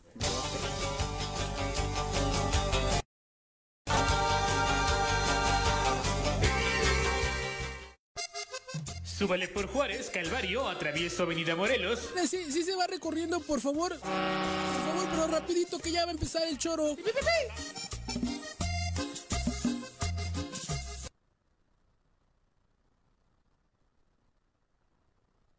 Bueno, muchas gracias a todos los que nos están escribiendo y como siempre solidarizándose. Lo hemos dicho en los buenos tiempos y en los complejos como este, que por supuesto su apoyo siempre es lo más importante para nosotros. Eh, Genaro Sánchez dice ánimo, es solidario como siempre con ustedes, de otras peores han salido, que sirva lo que se está viviendo para unirnos más los morelenses. Algún día ellos se irán y el pueblo se las va a cobrar en las urnas. Es que no sé, hasta 2024 que pueda pasar, Genaro, y lo hemos venido diciendo desde hace un buen rato, ¿no? Pensar en 2024 puede costarle la vida y la estabilidad emocional, la tranquilidad, la paz a muchas personas. Alex Gutiérrez dice buenos días, eh, qué mala, qué mala noticia eh, es saberse, saber que los están amenazando y que han sido agredidos porque no les gusta su trabajo. Eh, no será difícil indagar, dice Alex, incluso quién fue el que jaló el gatillo. Y si quieren un caos, y sí, lo que quieren es un caos en el Estado antes de irse. Pues parece ser que es lo que, lo que están sembrando. provocando, ¿no? Están sembrando justamente un caos, ¿no? El miedo para que nos quedemos en casa, Miedo. encerrados. Bueno, ¿no? es que esa fue mi reacción. O sea, digo, perdón que a Alex no le gusta que hable en primera persona, pero lo primero que hice cuando vi lo que estaba pasando el- con el fiscal fue pedirle a Mari que no saliera, ir por, mis hija, por mi hija a la, a la guardería y gu- resguardarnos todos en casa. Bueno, además estaban las manifestaciones y todo, pero como no sabías qué iba a pasar, lo que la, la La reacción tensión inmediata del es- viernes fue pendía de un hilo. en guardémonos. Mm. Guardémonos y, y estemos aquí en casa tranquilos todos. Y, a- y así fue, así, así tal cual se los digo, así se dieron las cosas. Además, el nivel de cómo a los chavos que estaban estudiando, o el personal docente de la Universidad Vasconcelos, a todos los revisaban cuando salían, a todos les revisaban cuando entraban. Ah, entraron a la universidad. Sí, el, el primer cateo, las primeras imágenes de, el, eh, de donde circula la, eh, la patrulla y detienen incluso donde detienen a la escolta de Uriel Carmona es a, la- a las afueras de la Universidad Vasconcelos. Y la Universidad Vasconcelos, que sabemos que es de su padre, de su familia, pues no tenía nada que ver que en, ese operativo. Yo creo que seguramente pensaron que por ahí podría huir el fiscal, pero a todas las personas que estudian en esa universidad le trastocaron su día. ¿Cómo es posible que te quieran este revisar? ¿A razón de qué? O sea, sí fue un verdaderamente un tema de, de- de- de temor, Paco. Mucha gente nos decía, a las 9.20 fue cuando recibimos, empezamos a recibir mensajes del operativo, preguntamos, la autoridad no sabía, la municipal evidentemente, pero como llega la Marina, como llega gente de otras dependencias que no estamos acostumbrados a ver, pues a toda la gente de Amatitlán la tenía la armada. Sí. ¿Quién chingados vive aquí? O sea, el operativo fue un operativo para hacer show, para mostrar poder, para intimidar a quien sea, y ya después supimos que era este el fiscal, pero fue eso, un show, y te digo, todavía el sábado por la tarde noche pasamos por ahí y seguía la patrulla, seguían este en la calle Copalhuacán elementos de la Comisión Estatal de Seguridad Pública. Estatal. Sí, sí, sí, sí, así es. Bueno, eh, Alex eh, termina así su comentario. José Luis Martínez dice, bendecido día a pesar de todo. Estoy muy consternado y preocupado por lo que les acaba de pasar. Un fin de semana muy fuerte políticamente. Cuenten con todo mi apoyo. Del fiscal sabemos que fue puesto para proteger eh, a un político y es incómodo para el gobierno en turno, por eso le tocó a él. Eh, se refiere a que fue puesto para proteger a Graco eh, desde su punto de vista. Shorugi, un abrazo, gracias por acompañarnos. Javo Sotelo también, un abrazo. Arnaldo Pozas dice abrazo solidario a todo el equipo. Paco Carzu dice solidar, solidaridad con ustedes siempre. Y esto pasa por decir lo que todos callan. Ánimo, un abrazo a todos. No debería ser así, ¿no? Eh, hablar frente a un micrófono de- no debería tener este este resultado que hoy estamos viviendo, Paco. Qué desafortunado, ¿no? Que eh, por decir, no sé si lo que otros callan o lo que no, simplemente lo que se analiza en esta mesa, no debería tener como callan. resultado, no debería tener como resultado Pero- esto, ¿no? Pero es que, por ejemplo, yo he visto, yo, yo he visto a- a- a- al programa en todas sus, en todas sus facetas. Son, ya llevo tres gobernadores con ustedes. Eh, ninguno. Cuatro. No, con Sergio no estaba yo. Ah, ah, Llegué ah, con ah, Adame. creí que el programa. No, no, no, no, usted- no, no, yo, yo llevo tres gobernadores con Sí. ustedes. Esto no lo habíamos visto. No. O sea, sí, te dijo un día Jorge Mit, oye, aguas que iba Galloso a madrearte, ¿no? Y saliste. Jorge y- Mit. Sí, chico, ¿no? Por lo- por lo- porque salió al aire, ¿no? No, y Capela me lo dijo. O sea, ahí va. Me avisó Capela. ¿no? Y está dentro de Y- un, y te un fuiste, expediente ¿no? también. ¿no? Por algo Pero- te dieron el tema de la protección. Capela me, me, me ratificó eso, digo. Pero no, no fue esto nunca. No. No, Esto- sí, bueno, no, lo, lo, lo continuo de estos nunca. O sea, Podría decir más, porque el viernes me avisaron que están queriendo, pero bueno, que están queriendo me- prepararme a otra gorda. a ti. Sí, con nombre y apellido. Estaban buscando unos abogados para prepararme cuatro, de- cuatro casos para inventarme y meterlos en la fiscalía. Y me lo advirtieron. Así. El Y- mismo día de la detención. El de mismo día de la detención de Uriel, uno muy cercano a Cuauhtémoc anduvo buscando ya abogados para meterme en fiscalía, unos, abrirme carpetas. Esto es, esto es verdad. Entonces dices, puta madre, ¿no? Y luego vienes hoy y ves esto y eso, ¿no? En fin, es que ya me, se me hace un puto nudo. Y en el contexto de narcomantas en la ciudad, en distintos puntos de Ayer Morelos, en la este fin de Carolina. semana, en la Carolina, en un puente, en Huastepec, en ta, ta, ta. ¿Dónde estamos viviendo? Me avisaron de eso. Entonces, joder, por eso, por eso yo siempre comenté que el fiscal a mí, bueno, la persona puede equivocarse o no, pero el haber mantenido, a mí me duele lo de Gamboa también y lo, hoy aprovecho para decirlo porque cabrón, pensaba, yo pensé que era un morelense de, pero Pero Gamboa, ¿qué? O sea, pues también es parte del circo. es que yo por eso decía que hoy va a ser un día muy importante. Hoy regresa el Poder Judicial a funcionar, Ajá. igual que el Legislativo. Hoy va a ser... Yo hoy, creo que semana- Gamboa debería de rectificar y me- aunque me digan que no, Hoy vamos a ver qué sucede ahí adentro, porque hoy nuevamente el Poder Judicial ojalá Gamboa re- rectifique. güey. actividades y el y, y pero bueno, al final Por el bien del Estado. al final creo que Sí, creo que claro. en el Poder Judicial hay una hay una crisis que se que creo interna que creo que tienen que abordar para revisar primero eso. Yo yo de verdad Juanjo eh, mis ojos están puestos en el legislativo. Porque También están de vacaciones. no llegan regresan hoy. ¿Ah, hoy, sí? hoy es siete, ¿no? Sí. No, no, hoy no llega. Hoy es 7. Hoy sí, hoy regresan Hoy Juanjo. es Eh, verdad. No, no con el periodo La de permanente, sesiones, ¿no? pero la Ah, bueno, La permanente. Claro, es que, a Sí. ver, este mes no son vacaciones. Las vacaciones son los 15 días finales de julio.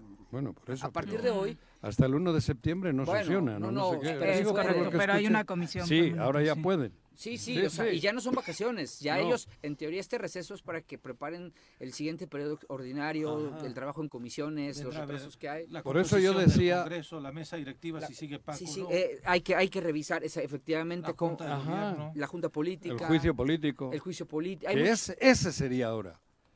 Ese. Este, Ese pu- es el camino, cabrón. Y, pueden llamar. El juicio político, Tienes toda la razón. Ahí es donde tenemos Ese que es estar el presionando momento. a los morelenses, a los y- diputados. y- y pueden llamar extraordinario. Todos. ¿Sí? Por eso, por eso hoy, hoy- los ojos, los este ojos canalla. de nuestra esperanza, de verdad, y lo digo, yo fui el primero en cuestionar esta legislatura cuando arrancó, ¿eh? Hoy, hoy, hoy no, hoy, hoy la re- le reconozco su valor, su valentía, pero hoy los ojos de los morelenses, porque yo he vivido muchos, dos momentos en el legislativo, Sí. y muchas veces dije, puta, es que nos exigen de más, o sea, o, o creen que nuestros alcances son más de los que podemos. Hoy los alcances de esta legislatura se van a ver porque hoy sí la decisión final, lo dijo Juanjo, el juicio político, la- si es que tienen que nombrar a un nuevo fiscal, si es que van a, mm, a- Dijiste otro tema, Juanjo, que se me olvidó. Bueno, pero cuando menos estos dos, que son trascendentales, hoy sí tienen el control pleno los diputados para tomar una determinación. Y por eso hoy, más que en el Poder Judicial, mis ojos están puestos en el legislativo. Ojalá, Sí, ojalá salgan buenas noticias de ese recinto, Yo Paco, espero- porque ya analizamos cómo se podría dar el contexto también político, de presiones, y, y por qué no decirlo también de intereses rumbo a 2024, donde más de uno también va a querer decir, pues mejor me lavo las manos y me quedo con lo que pueda venir para Bueno, 2024, yo- ¿no? yo- Hago bonos para eso. Yo creo que principalmente los cuatro diputados de Morena que conforman el G15 van a estar muy presionados porque, insisto, porque esta indicación a Cuauhtémoc no lo pelan, eso ya lo sabemos, eh, no, lo, no, no lo pelan, pero esta indicación viene ya de, de, de, de órdenes superiores, ¿no? Eh, habrá que ver qué es lo que, qué es lo que, la reacción del, de los cuatro diputados panistas, ¿no?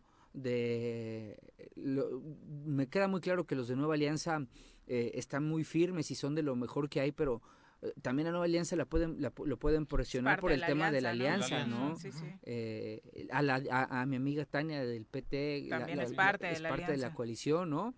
Entonces, pues, pero sí, yo, a ver, que no, o sea, a nosotros nos tocó vivir ese momento alguna vez cuando el juicio político a Graco, y es cuando los ojos se voltean a ti y dices, cuando tú, di, cuando tú como diputado sales con franqueza a decir es que nosotros no tenemos las herramientas para solucionar todo, ni muchos de los problemas que nos presentan, hoy, en estos momentos, hay, les digo a los diputados, ahora sí lo tienen, ahora sí está en su cancha, el balón es suyo, porque eh, si la determinación es remover al, al, fiscal, si lo que viene jurídicamente, eh, no las opini opiniones de estos mamarrachos que se creen que saben de derecho, eh, si la opinión jurídica y, de una autoridad es el fiscal ya no puede permanecer, va.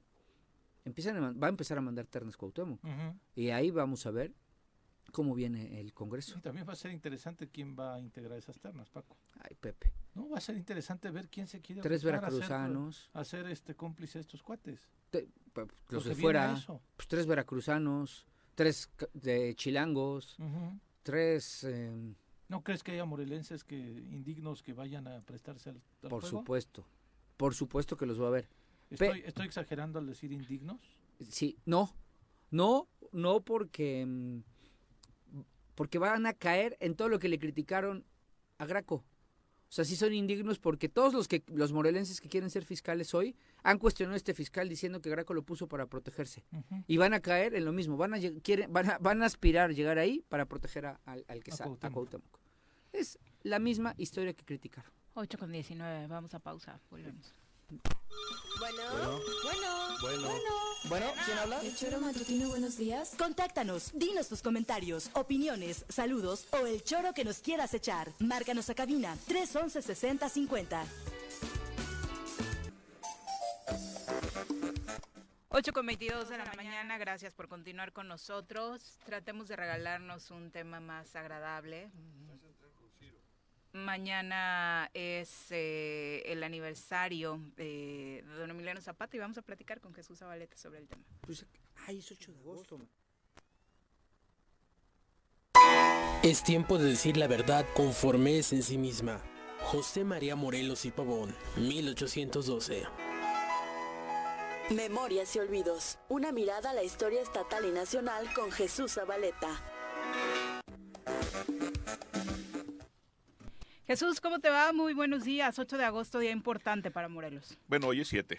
Buenos días, Viridiana. Mañana, dije que vamos a platicar de mañana. Ahorita no me pongas más tensa de lo que ya estoy. Juan José, José, Francisco. Jesús. ¿Cómo están? Bien, gracias. No tan bien. Y lamento y me solidarizo con ustedes. Gracias. Me siento siempre de casa y es lamentabilísimo lo que sucedió. Estoy seguro que algunos se alegrarán de lo que pasó aquí en las instalaciones del Choro Matutino, pero quienes eh, hemos valorado lo que representa este espacio, eh, expresamos nuestro respaldo. Gracias. De hecho, estar aquí es una expresión de, de respaldo. Eh, que la autoridad actúe y ya la segunda ocasión, que esto no se vuelva costumbre, porque esto es una estrategia obviamente de amedrentamiento que implica el vulnerar los derechos básicos de cualquier ciudadano, de ustedes a informar y de la ciudadanía a ser informada. La libertad de expresión, de prensa, de opinión se ve vulnerada con hechos como este. Y es parte de nuestra historia también. Eh, en diferentes épocas de, de, la historia del país ha habido estos procesos de amedrentamiento, de hostigamiento, de represión, encarcelamiento incluso, que pareciera que están regresando ese juarismo eh, que persiguió a los opositores, a los críticos, parece que encuentra un remedio cómico, trágico en, en el actual gobierno. lo que encontramos es efectivamente, me parece, una repetición de esquemas desde la supina ignorancia, desde la más atroz arbitrariedad de la autoridad y que no encontrará necesariamente una respuesta de justicia. Lo que vimos el viernes, sin hacer defensa o apología de, de nadie, es una expresión acabada de lo que puede esperarle a cualquier opositor al sistema, al régimen. Y no me refiero al gobierno estatal, sino al gobierno federal. Es desde el gobierno federal de donde se marcan las pautas para que la represión sea la estrategia para callar las voces críticas. Esta, estas expresiones que vimos el viernes y este fin de semana, que se comentan hoy en las instalaciones del Choro Matutino, eh, constituyen en todos sentidos eh, un adelanto de lo que podría ser, lo comentábamos antes de, entrar al aire, un adelanto de lo que podría ser el proceso electoral. Eh, hay un empecinamiento de la continuidad de un régimen que, aun cuando a ojos vistas ha perdido el ascendente en la ciudadanía que lo llevó a las urnas, eh, lo cierto es que quiere mantener ese presunto proyecto que no tiene eh, perfil, que no tiene identificación, un proyecto carente de, elementos que le den certeza. Estamos en, en un régimen de autoritarismo supino. Con esto reitero mi solidaridad para el Choro Matutino, para quienes aquí colaboran y para que eh, generemos más voces críticas en torno a lo que está pasando cotidianamente en el país. Muchas gracias por tus palabras, Jesús, y por la solidaridad siempre. Gracias. Brevemente hablemos de Emiliano Zapata Salazar, que justamente el 8 de agosto de 1879 nació en San Miguel Anenecuilco, en, el, en la antigua villa de Ayala, eh, ya ostentosamente en un tiempo llamada Ciudad Ayala, que me parece un absurdo, pero la gente le sigue diciendo la villa, uh -huh. la villa de Ayala. Eh, un personaje eh, que he insistido que hablamos tanto de él como ignoramos tanto de él. Eh, es un personaje que se ha encumbrado sin dimensionar su naturaleza humana. Eh, sin embargo, estos procesos que me parece son importantes son los de la apropiación de la imagen, la apropiación del personaje. Eh, yo siempre insisto en que Zapata es de todos. ¿Y por qué es de todos? Porque cada quien hace de Zapata lo que se le antoja. Eh, lo mismo, el Zapata fue eh, negro para los anarquistas, que rojo para los comunistas, fue verde para los priistas, fue, fue azul. azul para los panistas en, Morelos. Panistas. Por supuesto. Estaban bonitas, la verdad, a mí me encantaban. eh, fue amarillo para, para los perredistas, sin, sin alusiones. Eh. ¿A uno o a dos? Los de Nueva Alianza teníamos a Otilio Montaño, ¿eh? Paco sí. nunca fue perredista. No, yo no. Al profe Otilio, ¿no? No, nosotros en Nueva Alianza, pues el profesor Otilio Montaño. No podían hacer, hacer, nosotros no hacer nos... menos claro. por un, un, enorme personaje que ha sido también eh, eh, relegado por la historia. Eh, pero igual, los, los, este, se puso color marrón Zapata. Eh, y también otros sectores de la sociedad que no necesariamente partidistas lo asumieron. Sí. El Zapata con, con, el pasamontañas. El punk. El Zapata punk emblemático. Sí, y más recientemente el Zapata multicolor, que busca esta expresión de reconocimiento a la diversidad sexual. Y que escandalizó en Bellas Artes. Uy. ¿no? Bueno, este, es que ahí, ahí lo hablamos en su momento. Eh, es eh, la libertad de expresión eh, desde el arte es válida, pero hay, hay, cosas que son estridentes, son altisonantes y terminan siendo patéticas y ridículas, y es lo que me parece. Buscó atención este individuo, pero no necesariamente encontró la calidad eh, artística que debía buscar en una obra de este tipo. Lo que, lo que encontramos en Zapata finalmente es un personaje polémico del cual hemos encumbrado su figura, pero que desconocemos su ideario. Y hay que decir que desde el Ejército Libertador del Sur y Centro se generó eh, tal vez la mayor cantidad de propuestas ideológicas, programáticas, legislativas que cualquier otro movimiento. Sociales. Eh, eh, en, en, en todos sentidos, sí. En todos sentidos, porque generaron lo mismo una ley municipalista, que generaron una ley de los derechos de los pueblos, legislaron en materia laboral, en materia agraria, legislaron en materia educativa. Y fue Emiliano Zapata un empecinado promotor de del programa de reformas políticos sociales de la Soberana Convención Revolucionaria, que fue publicado en territorio morelense el 18 de, abril de 1916. Eh, es, esto es lo que me parece importante del zapatismo, ese legado ideológico que desconocemos habitualmente y que no representa eh, más que eh, referencias vagas de quienes mencionan a Zapata. Mañana encontraremos actos públicos, sobre todo oficiales, vacíos completamente del ideario zapatista, eh, vacíos del discurso de reforma, libertad, justicia y ley que, que enarboló el, el, el eh, sí, de hecho el en el plan de Ayala, que se promulgó el 28 de noviembre de 1911, fue solo justicia y ley. Posteriormente, en otros documentos, se, estableció el lema de reforma, libertad, justicia y ley, integrando ya algunos elementos que sobre todo aportaron los ideólogos urbanos que llegaron al zapatismo. Y en este sentido, la confrontación de estas dos visiones eh, también nos representa algo de lo que estamos viviendo ahora. La visión desde lo local, que, que encabezaba Otilio Montaño Sánchez, que tenía una visión eh, concreta de la realidad, una visión crítica y una visión objetiva de la realidad. ¿Por qué nació aquí? Vivió aquí. Fue un profesor rural toda su vida. Y la, la visión de los, de los ideólogos urbanos que venían desde la elucubración de los idearios internacionales, imbuidos de, de un anarquismo, sobre todo abrevado en, en los en anarquistas rusos, eh, pero también en la búsqueda de construcción de su propio discurso. Eh, y en esta perspectiva, en la lucha entre lo local y lo nacional, que buscaba ser universal, eh, da el traste con el proyecto zapatista, porque buscan imponerse unos sobre otros. Y a partir de las intrigas terminan siendo asesinados los principales representantes de las corrientes locales del zapatismo. Emiliano Zapata fue un líder, sin lugar a dudas, un extraordinario líder. En torno a él se aglutinaron las más diversas expresiones ideológicas del momento eh, y sin ser un brillante militar tuvo éxitos importantes, no en la perspectiva que tuvo Villa, sus éxitos militares, que era a campo abierto, que eran batallas eh, con miles de, de elementos de su ejército. La guerra de guerrillas fue la estrategia fundamental.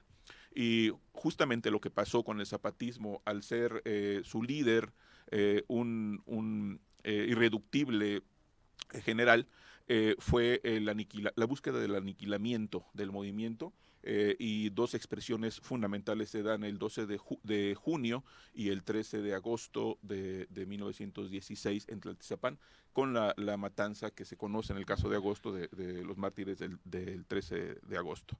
Eh, hubo el asesinato y misericordia por parte de, las tropas federales de mujeres, niños y ancianos. Eh, en el primer caso fue la toma del, cuartel general en Tlaltizapán. Eh, murieron también algunos de los revolucionarios, pero el 13 de agosto fue uno de los más grandes crímenes en la historia de la revolución a manos del ejército.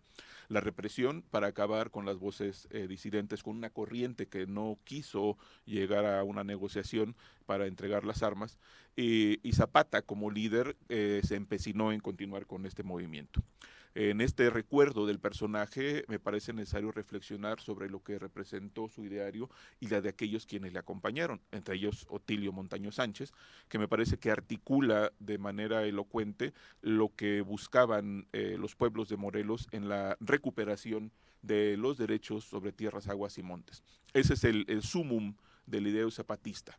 Eh, y he insistido en esta parte de cómo John Womack, a quien se le veneró de, por, su, por su obra eh, Zapata y la Revolución Mexicana, eh, se hizo desde la primera edición en, en 1969 en español, ese mismo año se había publicado en inglés, esa traducción equivocada que permaneció durante casi 50 años, refiriéndose a un pueblo que no quería cambiar. 50 años después él corrige y dijo que no dijo lo que dijo su traductor. Eh, y en sentido estricto lo que planteó era que era un pueblo que no quería irse de donde estaba, es decir, que no quería renunciar a sus raíces, a sus tierras, a sus aguas, a sus identidades, a sus tradiciones, un pueblo que quería mantenerse donde estaba para continuar desarrollándose. Y los morelenses me parece que tenemos esa tendencia aún eh, eh, cuasi genética de la, de afianzarnos al terruño, de mantenernos aquí. Esa perspectiva de los pueblos de Morelos que se condensa en los diferentes planteamientos que hacen los ideólogos zapatistas es mantenernos en Morelos, defender nuestro territorio y buscar que la justicia y la ley imperen.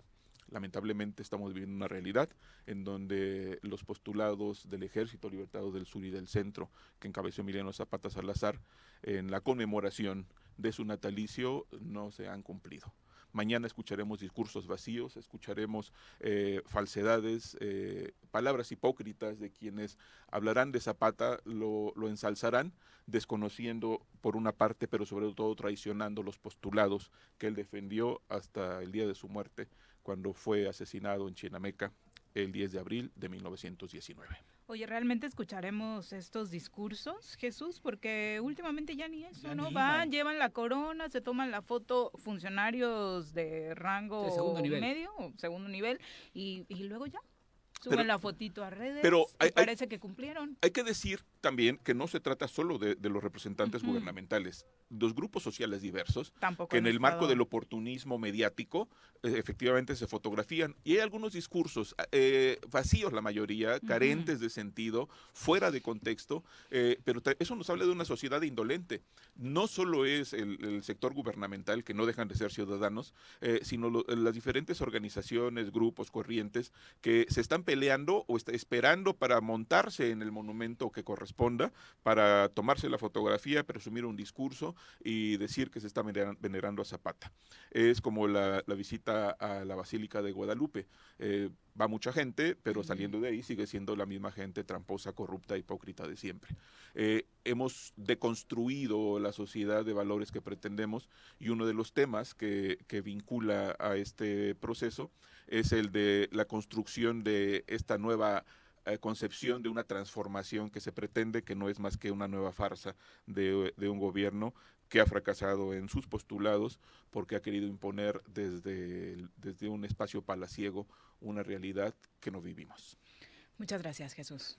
Muy buenos días. Al Buen menos, día. al menos nos relajó esa, esta gran relatoría. Pues ya no nos vamos a relajar porque desafortunadamente la Comisión de Derechos Humanos del Estado de Morelos está informando justo ahora que sus oficinas también fueron vandalizadas. Eh, las oficinas de la Comisión de Derechos Humanos del Estado de Morelos, dice el comunicado, ha sufrido un atentado, varias detonaciones hacia el edificio donde nos encontramos. Parte de lo que informa hoy la Comisión de Derechos Humanos del Estado de Morelos, que es, cuyas instalaciones se encuentran aquí en Cuernavaca, en Avenida San Diego, y que también fueron vandalizadas. Entonces, sobre madre. esto, mayores detalles. Así el Estado de Morelos hoy. Gracias, ¿Qué Jesús. Buenos días. Hicimos Buen para día. llegar a esto. Buen día. Vamos a darle continuidad a través de eh, la sección de Derecho. Yo de leyes no sé nadita, yo de leyes no sé nadita,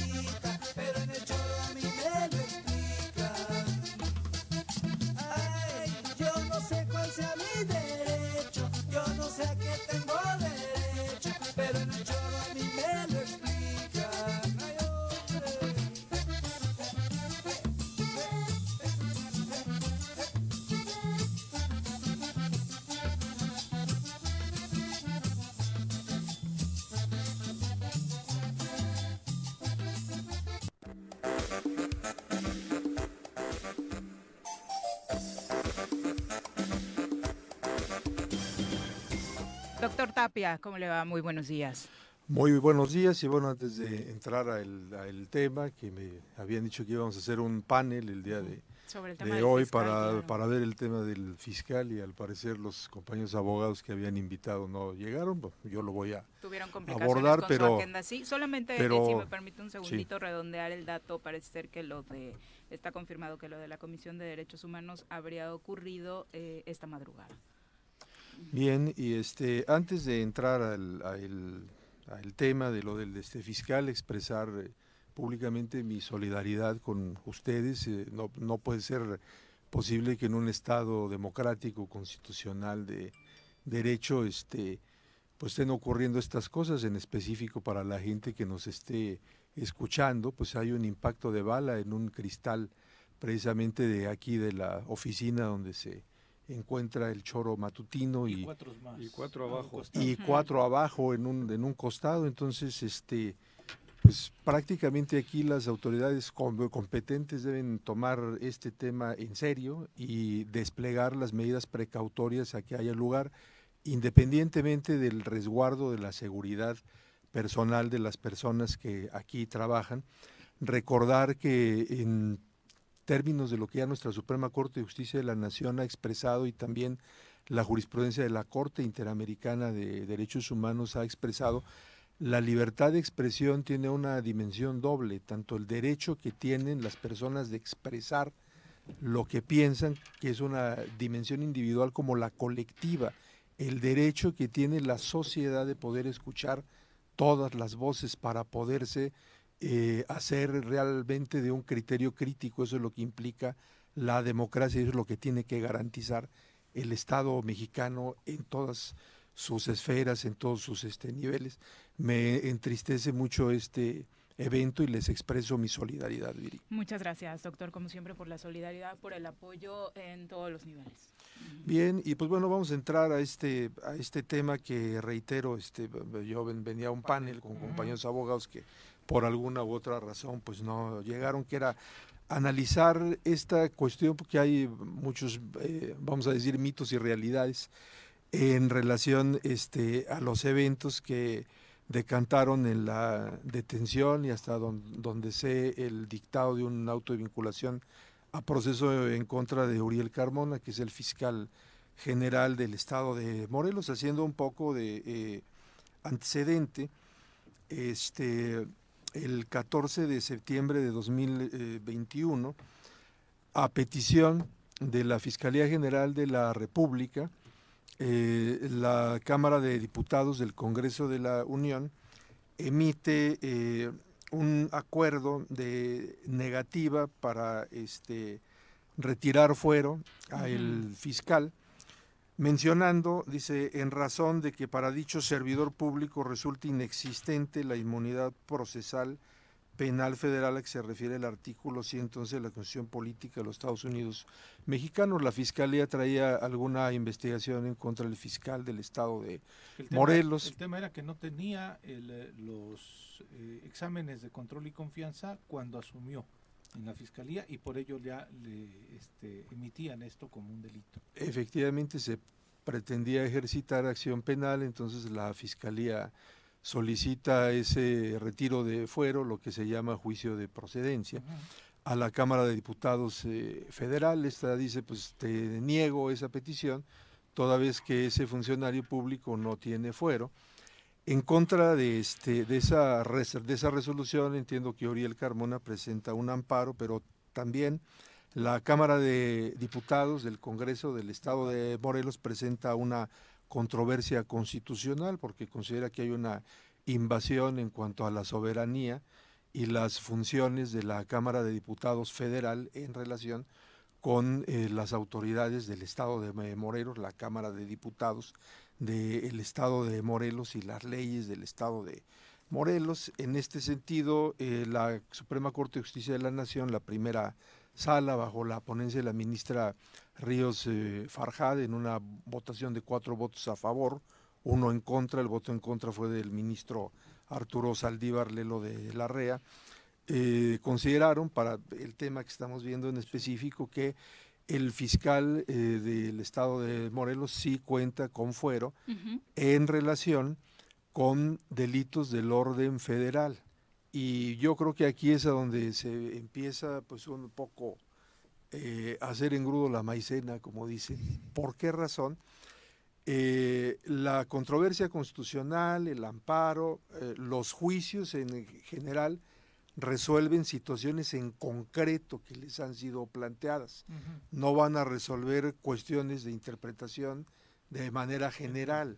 Eso se construirá eh, jurisprudencialmente por otras rutas, por otros este, canales. Acá el tema a estudiar pues era el que mencioné del antecedente.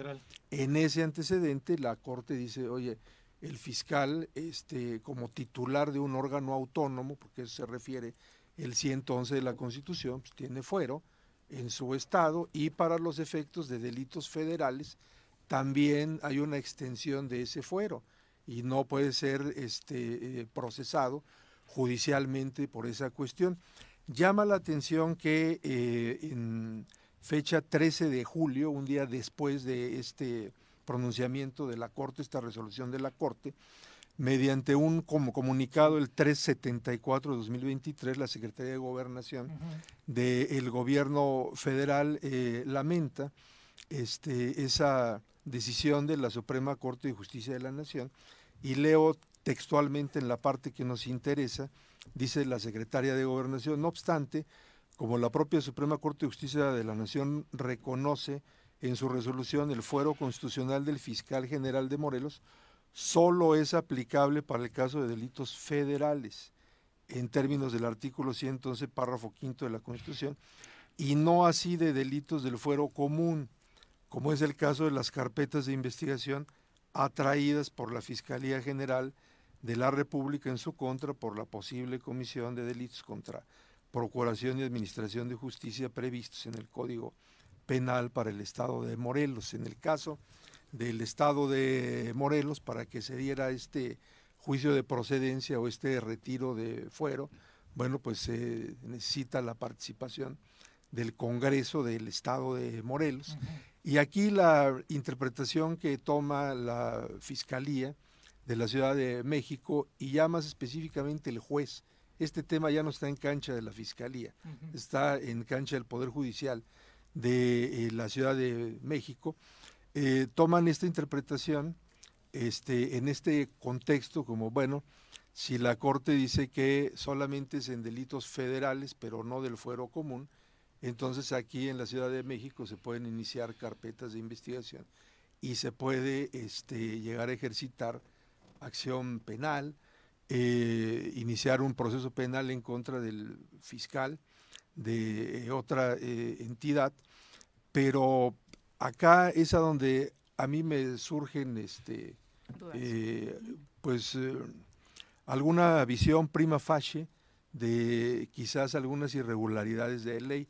También antes de eso debo de, mencionar que la propia constitución no es muy clara ¿eh? en la cuestión que tiene que ver con el, con el fuero. Con el alcance del fuero. Simplemente habla del fuero sí, de una manera muy genérica y se da lugar a varias interpretaciones. Yo voy a emitir la que yo considero, la que desde mi leal saber y entender eh, debería de ser, y yo creo que esto hay que contextualizarlo en la estructura del Estado mexicano. El Estado mexicano tiene una estructura de federación, unión de estados libres y soberanos en cuanto a su régimen interno.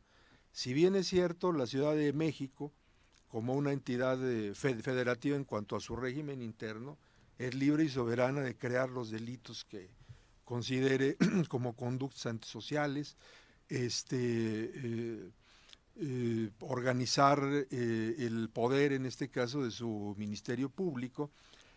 También es cierto que cuando esas cuestiones impactan en funcionarios que representan este, organismos de otras entidades federativas, el, tema es que aquí el imputado es el titular de un organismo constitucionalmente autónomo de otra entidad este, federativa, eh, pues aquí a mí me parece ser que la interpretación es que el fuero también alcanza hasta allá.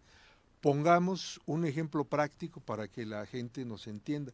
¿Qué pasaría si en la Ciudad de México, en Veracruz, en Sonora, se iniciara, por ejemplo, una carpeta de investigación contra el gobernador del estado de Morelos? Bajo esa interpretación, se podría desplegar el mismo operativo y a lo mejor detener al gobernador del estado de Morelos y llevarlo a cuentas a un juzgado en, el estado de Sonora o de Guanajuato y tenerlo ahí en prisión preventiva, de igual manera algún magistrado del estado de Morelos, algún juez del estado de Morelos. Entonces, este, esto me parece ser que, que, rompe o, choca con la estructura de, de, balances, de autonomía, de soberanía de los estados de la República. Pero yo te quiero hacer una pregunta. Sí. ¿Hay antecedente en la jurisprudencia que hable de la existencia de un fuero federal y de un fuero local? Porque yo lo dije en este programa. Primero, la Secretaría de Gobernación, pues no es quien interpreta la, los alcances de la resolución de la Corte, ¿no? o sea, ni interpreta la Constitución. Primero. Segundo, es la primera vez que yo eh, escucho de la existencia de fueros para delitos de fuero para delito federal y fuero para delito local cuando la institución del fuero si nos vamos a su origen se creó para proteger la función del funcionario público mal usada muchas veces sí una institución que ha sido muy mal usada y por eso satanizada no y cuestionada pero pero en teoría está hecha para proteger y cuando se hizo para proteger esa función pues yo no sé por o sea hay delitos del orden federal por su complejidad, por el interés del Estado que hay en esa persecución de sus delitos, y hay del fuero común, locales, porque pues son más del entorno estatal. Pero que eso te sirva también para aplicarlo al foro. ¿Tú lo habías escuchado? Eh, no, mira, es que te, repito, otra vez es una, eh, eh, es una figura muy eh, Ambigua. abstracta, muy ambigua, ¿no? Mi punto de vista eh, coincide, el fuero es el fuero, no, no hay un fuero local, un fuero federal. Sin embargo, los efectos de la génesis de, de ese, de ese fuero, pues bueno, pueden, pueden dar para delitos locales o para delitos federales en eh, criterio de la primera sala de la Suprema Corte de Justicia de la Nación. Así lo resolvió y ese es el marco que se tiene, aunque no es un marco general, o sea, no es de eh, observancia general, es únicamente el efecto que tuvo en esa controversia constitucional y ese amparo. Ese criterio ni siquiera es vinculante, ojo, para el juez de la Ciudad de México que le ha dictado la vinculación a proceso al fiscal del Estado, pero yo la interpretación que hago es una interpretación lógica y una interpretación teleológica, o sea, cuál es la finalidad de la norma y, y cuál es la, la lógica, porque miren, ese mismo artículo 100 111 de la Constitución, en el párrafo séptimo, dice, el efecto de la declaración de que ha lugar a proceder contra el inculpado, en este caso contra el fiscal, para, dice, será separarlo de su encargo en tanto esté sujeto a proceso penal. Si este culmina en sentencia absolutoria, el inculpado podrá reasumir su función. Entonces, aquí Ah, la a ver, a ver, otra vez, por favor. fíjate, fíjate es lo, que, lo superinteresante. que dice, el Para efecto de la declaración de que ha lugar a proceder en contra del inculpado será separarlo de su encargo en tanto esté sujeto a proceso penal. Si éste culmina en sentencia absolutoria, el inculpado podrá reasumir la función. Entonces, la institución del procedimiento de procedencia es eh, separar al ¿Y funcionario quién lo separa? de su cargo. En este caso sería el Congreso del Estado de, de Morelos. La distorsión que desde mi punto de vista se da cuando esto no ocurre es que en este instante, independientemente de los comunicados de prensa que he visto que se dice que Carlos Montes asume la Fiscalía Gen- General en el Estado de Morelos, Como encargado de despacho, mi, ¿no? mi punto de vista es que ese tema todavía no ocurre porque el fiscal general no está separado de su cargo.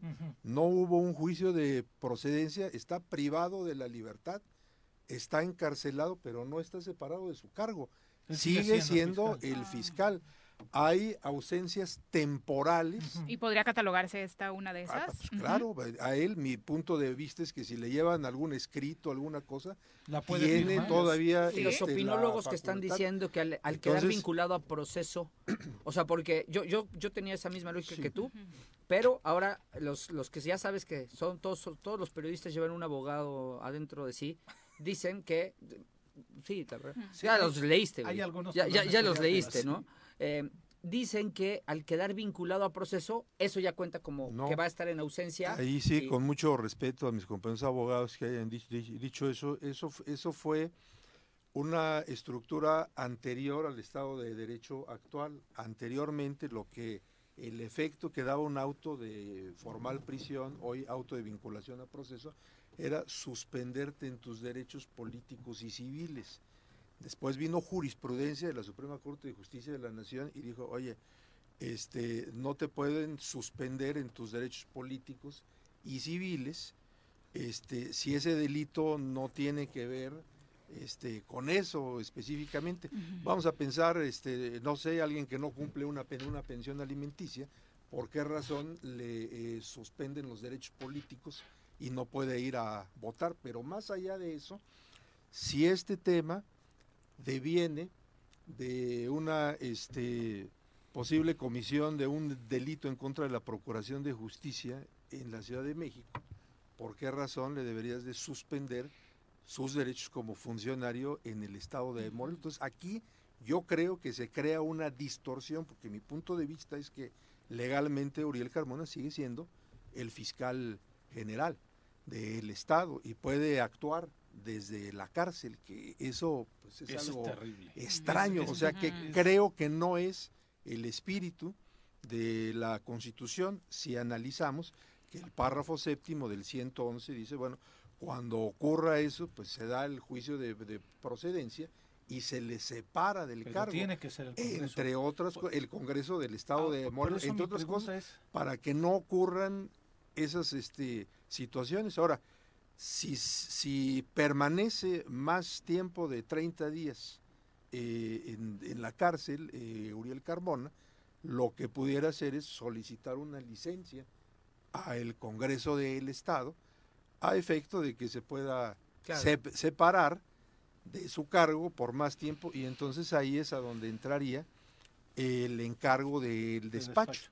que Ahora- eso lo prevé la ley orgánica eh, de la Fiscalía. Ricardo, eh, y es justamente el, el- el punto. Entonces, el, el actuar del juez de la Ciudad de México al otorgar la orden de aprehensión, al eh, declararlo todavía este, el día de ayer como eh, imputado ya y, y- y que permanezca privado de su libertad, vulnera no solamente a la autonomía y al cargo del, del fiscal como titular de un órgano autónomo, también se pasa por encima al Congreso del Estado.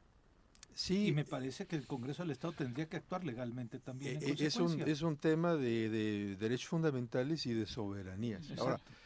para ir avanzando, porque es- eh, el tema es muy complejo y muy interesante, pero para ir aterrizando, Y ¿qué- despedimos rapidito a Paco porque Sí. tiene que cumplir con sus compromisos de papá. Yo me quiero ir, Sí. está interesantísimo, ahorita lo sigo en el radio, pero no tengo pañales. Sí. Y hay Adelante. crisis en la Adelante. casa.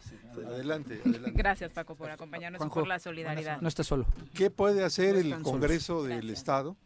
Bueno, desde mi punto de vista podría iniciar controversias constitucionales porque había invasión de competencias, eh, ataque a la mejor a su soberanía.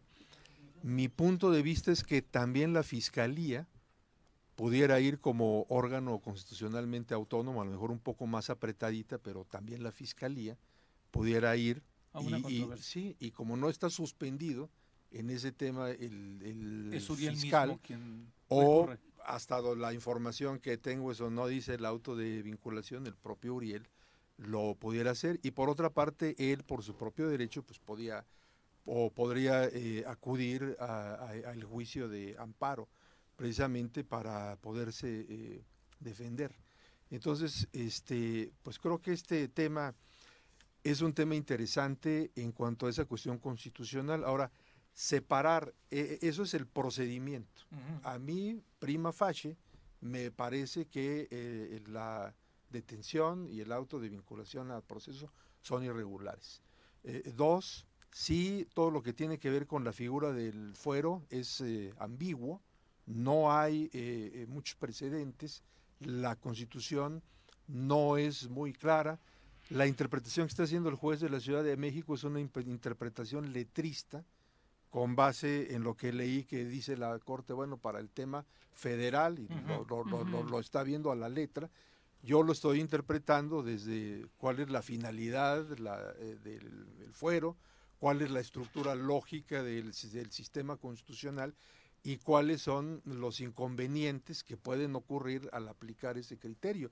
Inclusive pudiera haber ahí también el inconveniente de que aquí la Fiscalía pudiera iniciar carpetas de investigación por delitos cometidos, Por en este juez. caso, pues por, por el juez, El Ministerio o por el Público, Ministerio Público, y entonces intentar hacer de de el despliegue ahora para de- de- detener gente de, de ese nivel allá, creo que eso nos llevaría necesariamente pues a una crisis eh, constitucional. No, no creo que esa sea la finalidad de la Constitución, pero esa es mi, op- mi opinión. De acuerdo. Fuera de eso y ya para cer- cerrar otro tema que no hay que Digo, confundir. nada más para, me gustaría puntualizar que justo hace unos segundos el presidente López Obrador en la mañanera acaba de hablar del tema y señala que quería enviar una felicitación a la Fiscalía de la Ciudad de México por la detención del fiscal de Morelos, Uriel Carmona, que fue totalmente apegada a la legalidad y afirma que no es persecución política, sino que en los gobiernos de la Cuarta Transformación se trabaja por la cero impunidad. No le creo. Bueno, pues esas son interpretaciones. Me duele decirlo. De, de otro no lado, en el tema de fondo, igual este, hay que tener cuidado, no hay que hacer apologías ni defensa a ultranza de Uriel Carmona co- como, No. como funcionario ni como personaje. O sea, real- realmente En si ningún- hay delitos que probablemente haya cometido, se deben investigar y si los cometió, se le debe procesar Totalmente. y se le debe de castigar. Eh, este, este tema de esta chica eh, Ariadna. Ariadna, pues es un, es un tema lastimoso, es un tema que, bueno, pues hay evidencia videográfica en el cual pues sacan el cuerpo de ese departamento de la Ciudad de México, pre- presuntamente ya sin vida, lo vienen a tirar al estado de este, Morelos, está la controversia de cuál fue la causa De la, de la muerte, si los golpes que, que recibió, porque el cuerpo sí estaba policontundido, si esa fue la causa de la muerte o fue la broncoaspiración, eso será un tema procesal, será un tema este pericial. Yo también lo que quiero recalcar aquí es que sí me parece, y también con todo respeto, que la Fiscalía y el fiscal de Morelos en su momento no abordó este tema con perspectiva de género. Es correcto. Y me parece ser que, que, pues ahí sí hay una falencia. Pero hay que diferenciar, o sea, e- en ese tema habrá que investigar y si tiene alguna responsabilidad, pues hay que hacérsela valer, pero no así. O sea, el tema, el, procedimiento se creo que es un procedimiento que es este Erróneo. eh, fuera de la Fuera de la Constitución Constitución. y eh, con los ejemplos que puse, si eso se generalizara, entonces eso puede llevar a una crisis constitucional de soberanías y de poderes entre las entidades este, federativas. Inclusive, este, no quisiera yo pensar a lo mejor una carpeta de investigación en la Fiscalía de Veracruz o de Tabasco en forma en, en contra, por ejemplo, de un senador de la República o de un diputado de la República, donde se diga, bueno, tiene fuero federal allá, pero pues aquí no, y entonces lo vamos a detener. Eso, eso crea inseguridad y crea una crisis constitucional, es mi punto de vista. Efectivamente, y justo eso que acaba de mencionar y que también fue señalado en este programa. De hecho, recuerdo que tuvimos un panel sobre el caso con eh, grupos de activistas, de feministas, y denunciaban justo eso, ¿no? Sí. Que el trato eh, sobre el tema de género Sí, no fue, el no adecuado por adecuado. parte de la Fiscalía y para los Es detractores en estos mismos micrófonos se Aparte dijo, de que ¿no? no fue el adecuado, fue terrible. Y- o sea, hubo ahí, ahí sí hubo victimización o revictimización Exactamente. este, de, de esta persona y de sus familiares con un criterio a priorístico. Se, se trabajó mal. Pero en este tema creo que los procedimientos son los que he mencionado. Muchas gracias. Muchas gracias. Muchas Gracias. Muchas gracias a todos ustedes por los mensajes de solidaridad. Obviamente a lo largo del día les iremos informando a través de las redes sociales lo que la propia autoridad nos comenta sobre lo ocurrido en nuestras oficinas. Y muchas gracias, por supuesto, a algunos compañeros de otros medios de comunicación que también se han estado eh, comunicando. Gracias.